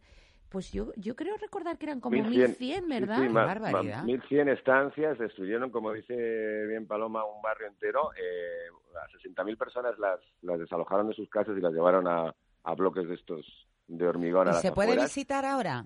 Eh, sí, sí, sí, se puede visitar, visitas guiadas, eso sí, no te dejan entrar solo, bueno, además es mejor. Que no te pierdas. Allí, y Bueno, claro, es que no sales vivo, o sea... no, no, tremendo, 1.100 tremendo. habitaciones, ¿dónde está la salida? Por, por menos de 10 euros puedes hacer una visita de dos horas. Ellos te enseñan cada día lo que quieren. Pues claro, o sea, es imposible, allí no puedes ver todo. Además es que es una habitación, una habitación, otra habitación, otra habitación, otra habitación. Apenas hay muebles. Eh, una locura. Todo lleno de mármol, de, de lámparas increíbles. Y luego hay un búnker debajo que eso no, no, no nos dejaron visitar, eh, que creo que también es espectacular, porque tiene nueve plantas para arriba y otras tantas para hacia abajo. O sea, Oye, Juan, y también me llamó mucho la atención la tumba de Ceausescu. Sí, sí, sí, sí, sí, que, que ¿Por como, es como la tumba de, de, de un tío del pueblo, quiero decir, o sea, que, Sí, sí. que no, no dice nada, o sea, dice, Nada. esta es la tumba del hombre y la mujer que rigió los destinos de, de Rumanía durante más de 25 años. Nicolás Ceausescu, mil no sé qué, mil no sé qué. En Sí, un sí, cementerio sí. normal, una tumba Sí. normal, ¿verdad? Sí, sí, sí, sí, sí, sí, sí, impresionante. Eh, además es que eh, bueno, se le enterró sin que se dijera dónde estaba para evitar que, bueno, pues tanto que fueran admiradores como, Como detractores, gente que le que odiaba, que eso, más, quisiera claro. profanar la tumba. Con los años la familia exigió que se exhumaran los cuerpos para que se hiciera un, un examen de ADN y se supiera si realmente eran ellos, se certificó que, que son ellos y luego ya se les, se les volvió a enterrar, pero juntos, porque antes estaban por separado Elena y Nicolai Ceausescu y, y ahí están en un cementerio a las como si fuera Carabanchel o Aluche, una cosa así. Eh, Los cementerio- fusilaron, ¿verdad? Los Los fusilaron. fusilaron, sí, Mm. sí, sí. Nos decía un madrileño que con más de 100 balas y se les dio la orden a los soldados, que eran más de 20, de no disparar a la cara para, Para reconocerlos. Para no para deformarlos, ¿no? Para Ah, que, para que que la luego gente los tuviera pudieran reconocer. Oye, Juanlu. ¿y qué te iba a decir? ¿Qué tal los ma- Bueno, siempre son maravillosos los madrileños nuestros, eh, siempre. allí, pero, pero ¿qué tal los madrileños? ¿A qué se dedicaban? Bueno, pues mira, eh, uno de ellos es director de cine. Muy simpático. ¿Cómo mola? Jesús. Pero que Sí, está sí, haciendo sí. la serie más popular ahora mismo Eso en es. Rumanía. Ah, sí. Es. Y estuvimos en el rodaje, sí. ¿Cómo se llama? Estuvimos en el Vlad, Vlad. eh, Oye, el actor es muy guapo, ¿eh? Pero Vlad, la de los vampiros. Sabía que te iba a gustar, Paloma. Oye, que a mí también, yo no lo he visto, pero a mí también me gustan Claro. los hombres También, guapos. ¿eh? también te gustaría, Begoña, Pero lo hemos Paloma comentado las chicas de ya. la redacción, Paloma que nos ha le visto, gustado. pero tú no, ya verás cómo, cómo, cómo te gusta. ¿Y va de vampiros la serie? No, no, no. Ah, no, es que con ese nombre Vlad. Versión moderna del Conde de Montecristo. Ah, Pero lo que me pasa pone es que, menos. Bueno, pues era muy re malo el conde de Montecristo. Bueno, si ves al actor, a lo mejor te pone más. y, Igual si ve- sí. y si ves la casa, te pone muchísimo. La casa es sí, sí, sí. espectacular. La casa en donde vive él. Impresionante. Pero por lo que estaba diciendo Juanlu, porque es eh, asequible la vivienda allí.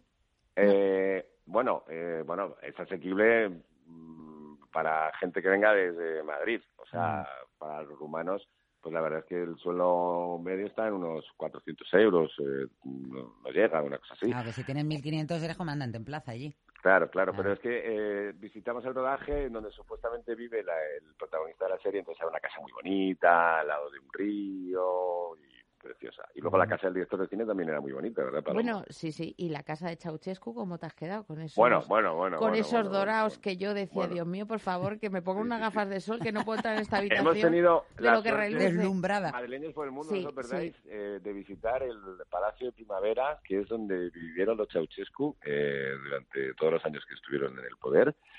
Un palacete impresionante, impresionante. La Tiene- zona de jacuzzi, esa zona de jacuzzi, sí, ahí sí, me sí, tiene, fíjate, los años 70, o sea, una cosa increíble. Tiene Visionarios y ciento y pico habitaciones, ciento y pico habitaciones, con esos regalos de marfil, ¿verdad? Que le hacía a los dictadores africanos también allí, una Sí, sí, vitrina. sí, sí, sí. Una piscina con, con mosaicos que tardaron dos años en, en- en colocar. La decoración personal elegida por Elena Ceausescu, que, que no la perdáis, ¿eh? para, para verla. La ropa también, que está ahí, se conserva la ropa que, llevaba Elena Ceausescu, que realmente dicen que en los últimos años era quien manejaba el cotarro del país, en la Ajá. sombra. No sé yo si será verdad o no. No pero- lo sé. Oye, y aparte era, de fijaos que era, era una edificios... mujer tan rara que, por ejemplo, dicen que un vestido que supuestamente le daba mala, mala suerte le mandaba a quemar, por ejemplo. Y sería barato el vestido, seguro, ¿no? y admiraba mucho a Evita Perón, a Imelda Marcos. Bueno, pues ya os- con eso os hacéis una idea. Pues y ella a- misma claro, se hacía, la figura se hacía llamar la madre de la nación. A las homónimas. Oye, que La aparte de de la edificios, Sí, la madre de la nación. Ahí está.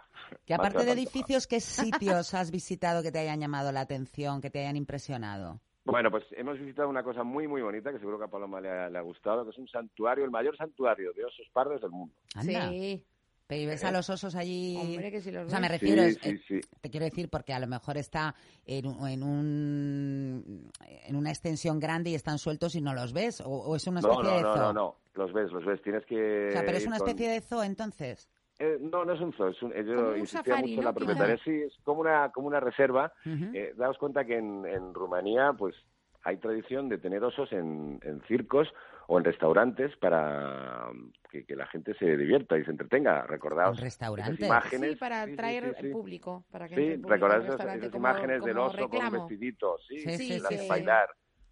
Eh, entonces, esta mujer, que es amiga íntima de Brigitte Bardot, pues eh, está dedicando su vida entera a rescatar esos osos, recuperarlos, sacarlos de jaulas y entonces darles una nueva vida.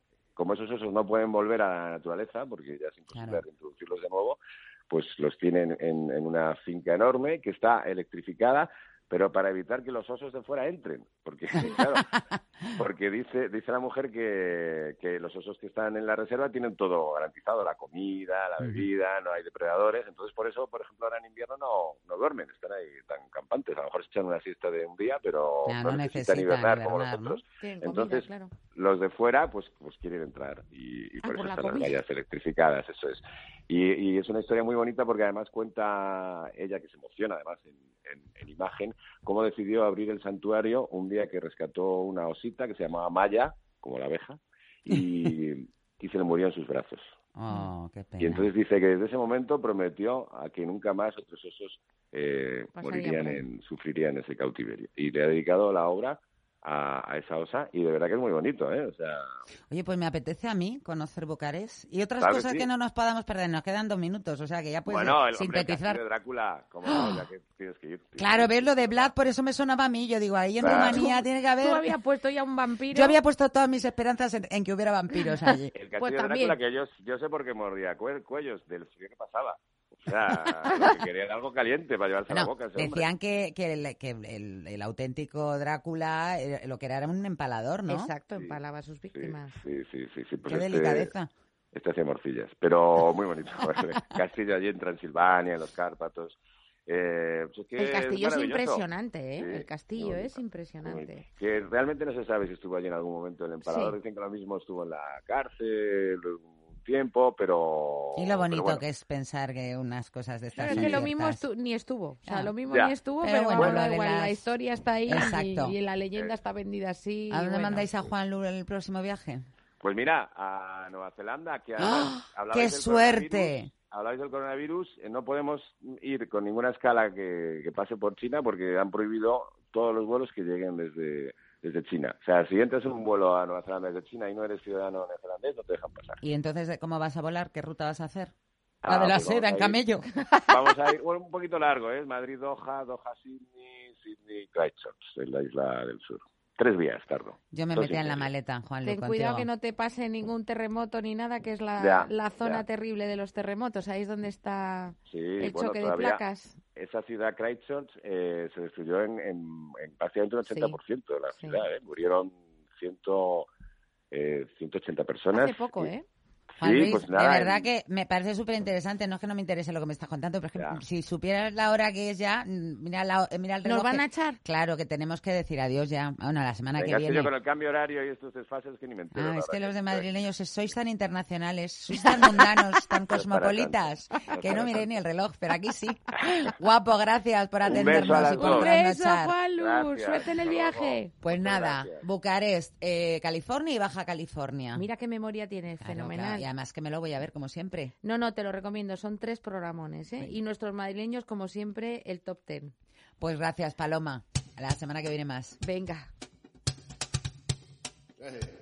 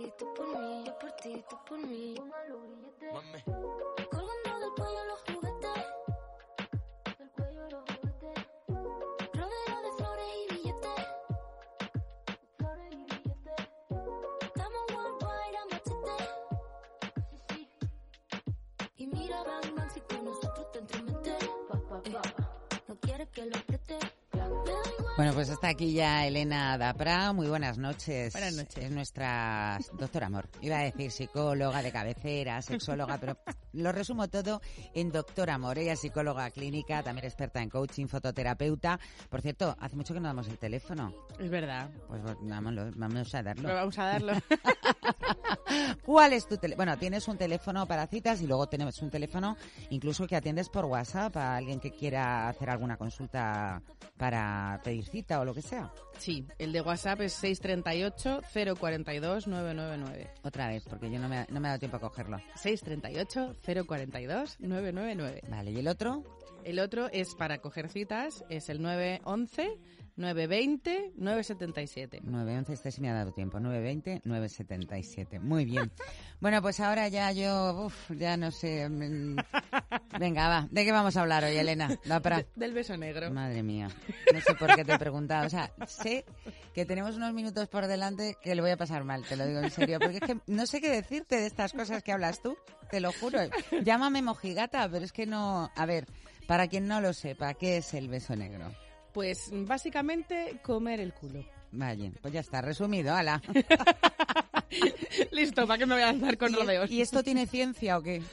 Bueno, tiene sus puntillos, tiene sus puntillos porque no es una práctica tan habitual, eh, es una práctica que hay mucho estereotipo, ah, es una práctica además que la gente, o sea, lo, lo es- lo escucha y dice, ¡uh, no, qué asco! ¿Ves? O sea que no soy, la, no soy la única. sí, exacto, no eres la única. Vale, pero hay gente que le gusta. Hay gente que le gusta y hay mucha gente que no lo ha probado por esos estereotipos y se pierden algo. Así lo dejo, se Bueno, pierden algo. Pues venga, vamos a entrar ya en materia y que quien tenga curiosidad se entere de todos los pormenores eh, de la mano de una experta. Vamos, no experta en beso negro, cuidado. Experta en sexología, cuidado, ¿eh? Que de verdad que me ha quedado un Sí, sí, poco... sí, he, querido, raro. he querido puntualizar, he querido puntualizar y matizar. A ver, Elena, ¿por dónde empezamos? A ver, primero empezamos por eh, la decisión de hacerlo. Es decir, eh, hazlo si quieres. No Bueno, vale. Eso lo dices tú siempre, ¿no? Que, que en el Sí. sexo está todo permitido, digamos, siempre que haya acuerdo, que haya adultos con consentimiento y que haya, bueno, pues eh, voluntad sin forzar por ninguna de, de las dos partes, ¿no? O de las partes que sean. Cuidado, he dicho dos veces, pero yo ya contigo ya voy dos, entendiendo tres, que puede haber más. sí. bueno, a ver, em, por supuesto tiene que haber consentimiento, pero en este tipo de práctica, por ejemplo, mucho más. Porque como hay tanto estereotipo, a uno le puede apetecer mucho, pero a lo mejor al otro no. Y hay que tener cuidado con que al otro no. Con lo cual, Sí, que a lo mejor alguien se deja llevar un poco por complacer a la pareja y no es el camino. Tiene que hacerlo No. porque de verdad le apetezca, porque si no, no lo va a pasar bien. Exacto, exacto. Es eh, bidireccional. Es decir, si vas a ser el que lo hace, em, tienes que querer hacerlo. Y si vas a ser el que lo recibe, tienes que querer recibirlo. O sea, em, me acuerdo estos días mirando en internet, había algunos chats en los que ponían eh, algunos chicos, en este caso eran chicos, ¿eh? lo que leí yo, em, en plan como, bueno, tú coges a la chica, le das la vuelta, bajas y, y la sorprendes. No. Y, y así, nunca te va a decir que no. Vamos a ver, o sea, eh, esto es eh, consensuado. Mm, Es decir, no a todo el mundo le gustan las mismas Bueno, prácticas. Es consensuado, pero ta- también te digo una cosa. ¿Cómo se habla de esto? Em, fácil, ¿te gusta que te coman el culo? o sea, vamos a ver, puedes decirlo así o puedes decirlo eh, más suave, ¿vale? Pues, o sea, ser directo o no. Em, pero mm, hay formas sutiles también, ¿no? Bueno, ¿te apetece que vaya por detrás? Tras, tras. tras, tras. Cucu, tras.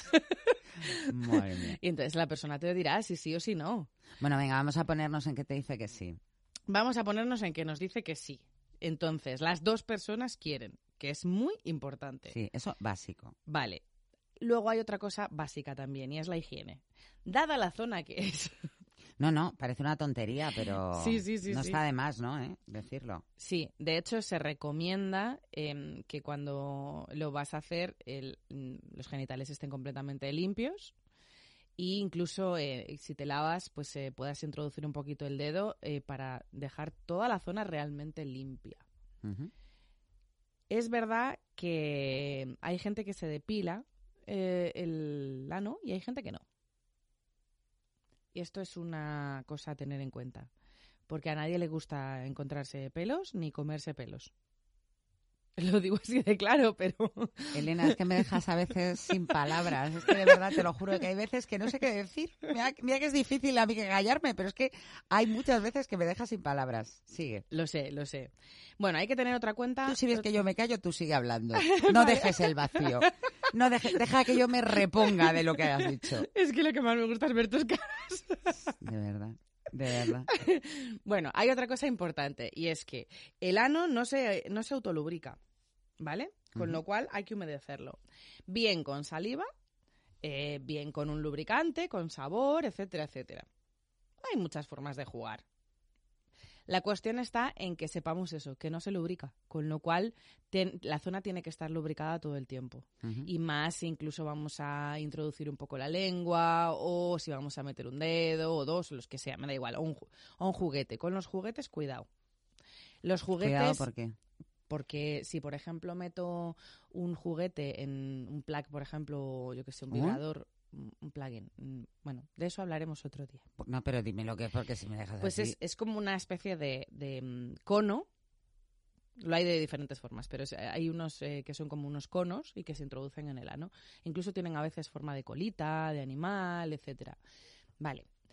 La cuestión está en que si un juguete lo introduzco en el ano, ya sé. Perdón, de verdad, perdón, perdón, perdón. Ya, sigue, sigue, sigue. La cuestión está en, en que si introduzco un juguete en el ano, no puedo a continuación eh, introducirlo en la vagina. Porque Hombre, eso es de cajón. Em, bueno, desde cajón a veces, no siempre. Así que es mejor decirlo. ¿Por qué? Incluso sucede con los dedos. Eh, todo lo que introduzcamos en, en el ano es una zona que, que puede estar eh, llena de, de bacterias, de un montón de bichitos. Y esos bichitos directamente los estamos pasando a, la vagina, con lo cual podemos crear eh, infecciones, cistitis, etcétera. Bueno, voy a decir una cosa que yo pensaba que era muy evidente y muy clara y que por lo visto hay gente que no. Eh, a las niñas cuando se les enseña a limpiarse el culete, cuando van al baño, eh, hay que enseñarles que es de adelante, atrás y Sí. nunca al revés, porque es que luego ves que hay gente que se limpia de atrás adelante y dices, por Sí, favor. sí. O sea, que es que perdona que lo diga, pero es que me he acordado bien No, no, oyéndote es que es lo que estabas diciendo. Y, y yo pensaba que era una cosa súper evidente y luego te das cuenta efectivamente que no tan evidente para todo el mundo. Exacto. No, no, no tenemos por qué saberlo, entonces decirlo nunca está de más, sobre todo por eso, porque lo que todo lo que va a salir a partir de hacerlo al revés, eh, ni- nada va a ser positivo. Es decir, las infecciones y la cistitis, bueno, yo digo lo de la cistitis porque es que la cistitis es muy dolorosa, es muy problemática, puede ser, eh, o sea, puede haber muchas recidivas, o sea, que se repita muchas veces, etcétera. Entonces, es- es- son prácticas que están muy bien, que está muy bien jugar, pero que hay que hacerlas con, con cierta cabeza, ¿no? Sabiendo qué es lo que hago. Bueno, Bueno. higiene, importantísima. Decías más consejos para quien se anime, porque Más consejos. Vamos a ver. Eh, hay que disfrutar de hacerlo. Y disfrutar de hacerlo, quiero decir, em, esa zona necesita un tiempo para relajarse. Entonces, mientras se relaja, nos vamos a volver locos con nuestra lengua, por allí. Es decir, si lo hago, lo hago con pasión, lo hago con ganas. ¿Vale? Una vez que la zona se relaja, sí que es cierto que eh, podemos a lo mejor introducir un poco la lengua. No pasa nada, no vamos a encontrarnos tropezones. No sé si me explico. Qué asco, por favor, Elena. claro, pero vamos a ver, es que se supone que nos hemos lavado la zona antes, entonces no vamos no, a... no se supone, o sea, se, es imprescindible. Por supuesto. Entonces, no vamos a encontrarnos nada raro por ahí, ¿vale? Es Vale. cierto que, que es una, una práctica que, que esto hay que tener, eh, digamos, sería otro tip, ¿no? Y hay que tener cuidado con quién lo hacemos. Es decir, esto en el aquí te pillo y aquí te mato es relativo. y no aconsejable. Yo, yo no lo aconsejo. Eh, habrá gente que sí, que lo aconseje, habrá gente que lo haga y que le irá fenomenal. Yo no lo aconsejo. ¿Por qué? Porque es una práctica muy particular y eso quiere decir que, que tiene que mm, ser un, la persona con la que lo haces, me da igual si te lo hacen o lo haces, eh, tiene que ser una persona de total confianza. Es decir, una persona que, que, que sepas eh, la higiene que tiene, que haya confianza, que no haya miedos, que no haya... Una cosa, el tema de la profilaxis eh, en, en esta práctica sexual, ¿cómo es? Eh, ¿Te refieres a utilizar condones? Por o- ejemplo. Mm, a ver, en el momento en el que tú tengas una penetración eh, anal, mm, sí, puedes utilizar algún condón. Mm, es eh, complicado porque Pero es, me es refiero fácil para que la, se rompa. para la boca no hay nada. Para la boca, a ver, mm, puedes utilizar lubricantes, pero como digamos No, pero eh, eso no es método, profiláctico, claro. Exacto, pero como método eh, puedes utilizar, eh, pero son prácticas ya un poco más extrañas, ¿no? Que digamos el film este de la cocina puedes utilizarlo también. Madre mía. Lo que pasa es que eh, no se suele hacer. No se suele hacer por una razón, porque mm, es una zona que, que si la vas a estimular con la lengua tendrá que tocar la lengua directamente con la piel. Por eso digo que tiene que ser una persona con la que tengas eh, confianza. Eh, que sepas eh, No solamente digo que tengas viene. confianza, sino que tengas confianza en ella. Exacto, No con ella, en ella. Exacto, que sepas de dónde viene. Em, luego, por ejemplo, hay que tener cosas eh, muy claras y es, si yo voy a practicar el, el beso negro, mm, vamos a ver, después no voy directamente a darle un beso a la persona, etcétera, etcétera. No, me enjuago la boca, me lavo, no sé. eh, seguimos con la parte de higiene. En el momento en el que tocamos esa zona vamos a tener que tener mucho cuidado con la higiene. Y la higiene también supone eso. Termino el beso negro, me parece muy bien tal, bueno, pero me voy a dar un enjuague bucal, etcétera. Porque no puedo ir directamente a besar.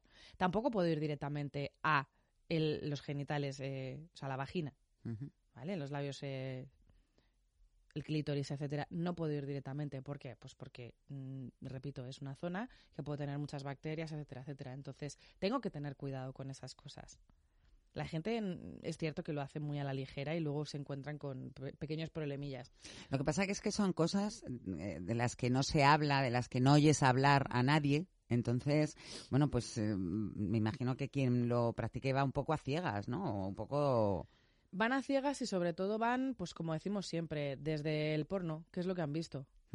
Que y, o sea, es donde lo han visto, ¿no? Entonces, em, claro, en el porno no hemos visto esa parte previa de eh, limpieza, etcétera, etcétera. Punto primero. Punto segundo.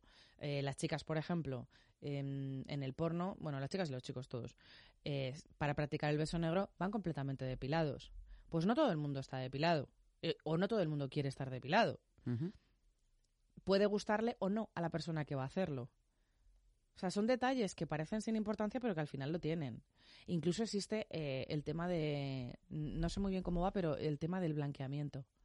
Para que el culito esté así como muy blanco, muy Sí, eso lo he oído ¿no? yo. Yo digo, bueno, madre mía, ¿quién se gasta pasta en blanquearse el culo? Perdón. En serio, te lo digo. Bueno, a la gente que le gusta mucho ese tipo de prácticas, sí que, que es como eh, para ti o para mí depilarnos eh, las ingles, ¿no? Bueno, hay gente que le gusta depilarse la ingle entera, hay gente que le gusta brasileña y hay gente que le gusta entero. Ujú. Eh, es una cuestión de Sí, preferencia. sí, sí, yo ahí no me meto, pero que me llama la atención que haya blanqueamiento anal, sinceramente. Si lo practicas mucho y es, un- es algo que te gusta mucho y para ti es imprescindible en una relación sexual, pues es lógico y normal que tú quieras al final eh, tener esa zona perfectamente, ¿no? Como a ti te guste. Yo es verdad que recomiendo muchas veces coger un espejo y ponérselo y, y mirarte no solo eh, la vagina, sino también el culo. O sea, mírate al completo y mira cómo es esa zona y, y qué es lo que puede hacer alguien en esa zona. O sea, no, no, es en- no es de recibo, ¿no? Que parece que mm, vamos a esa zona y vamos literalmente a ciegas. O sea, no sabemos ni qué nos vamos a encontrar ni qué no nos vamos a encontrar. No sabemos ni cómo es el nuestro. Pues no. Coger un espejo y mirar y verse y, y- y ver qué hay en esa zona, eh, tocarlo, eh, ver qué nos estimula más, qué nos estimula menos. Sencillo, ¿no? Es conocerse al final. Ujú. Hay lo que siempre hemos dicho, hay la parte que es de conocimiento, digamos, de, de la cabeza y hay la parte... Luego la es- parte del cuerpo. Exacto, exacto. Entonces, bueno, yo creo que mm, eh, también hay otra cosa que se puede hacer, que se me olvidaba, em, que es eh, jugar con las manos. No solo introduciendo un dedo, dos o los que se quieran, sino pues abriendo el culo, tocándolo, etcétera. O sea, es, es decir, no solo se limita a la lengua, ¿no? Luego lo de los juguetes, em, que está muy bien, pero em, hay que tener cuidado con el uso. Es decir, no solo que no lo, que o sea que luego no vaya introducido en la vagina, sino eh, la limpieza. O sea, al terminar, eh, lavar ese juguete y lavarlo bien. Hay desinfectantes que los venden en las tiendas eróticas que además están bastante bien de precio, que te sirven para lavar, porque hay algunos productos que no se pueden lavar con agua y jabón. Yo soy partidaria de agua y jabón y luego el desinfectante. Cada cual que haga lo que quiera, ¿no? Pero creo que Por resumir un poco, que ya nos vamos quedando sin tiempo, Elena, eh, un punto básico que, que lo comentas siempre, que es consentimiento y deseo por parte de las eh, personas que intervengan en esta, en esta práctica, en la práctica que sea.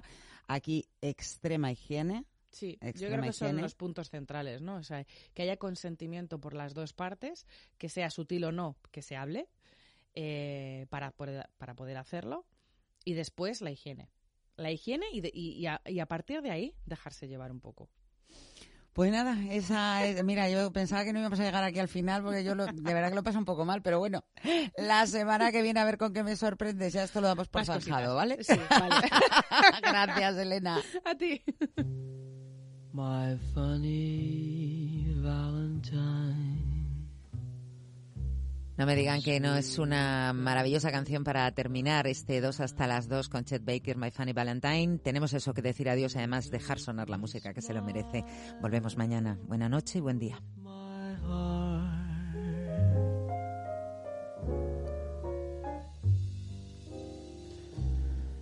Your looks are laughable,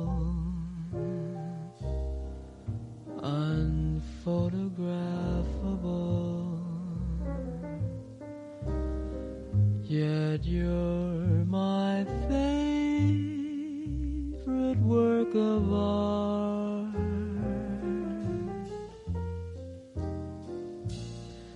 Is your figure less than Greek? Is your mouth a little weak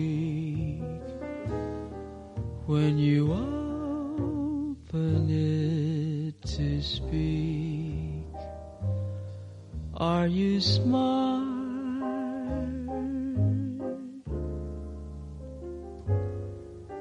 But don't.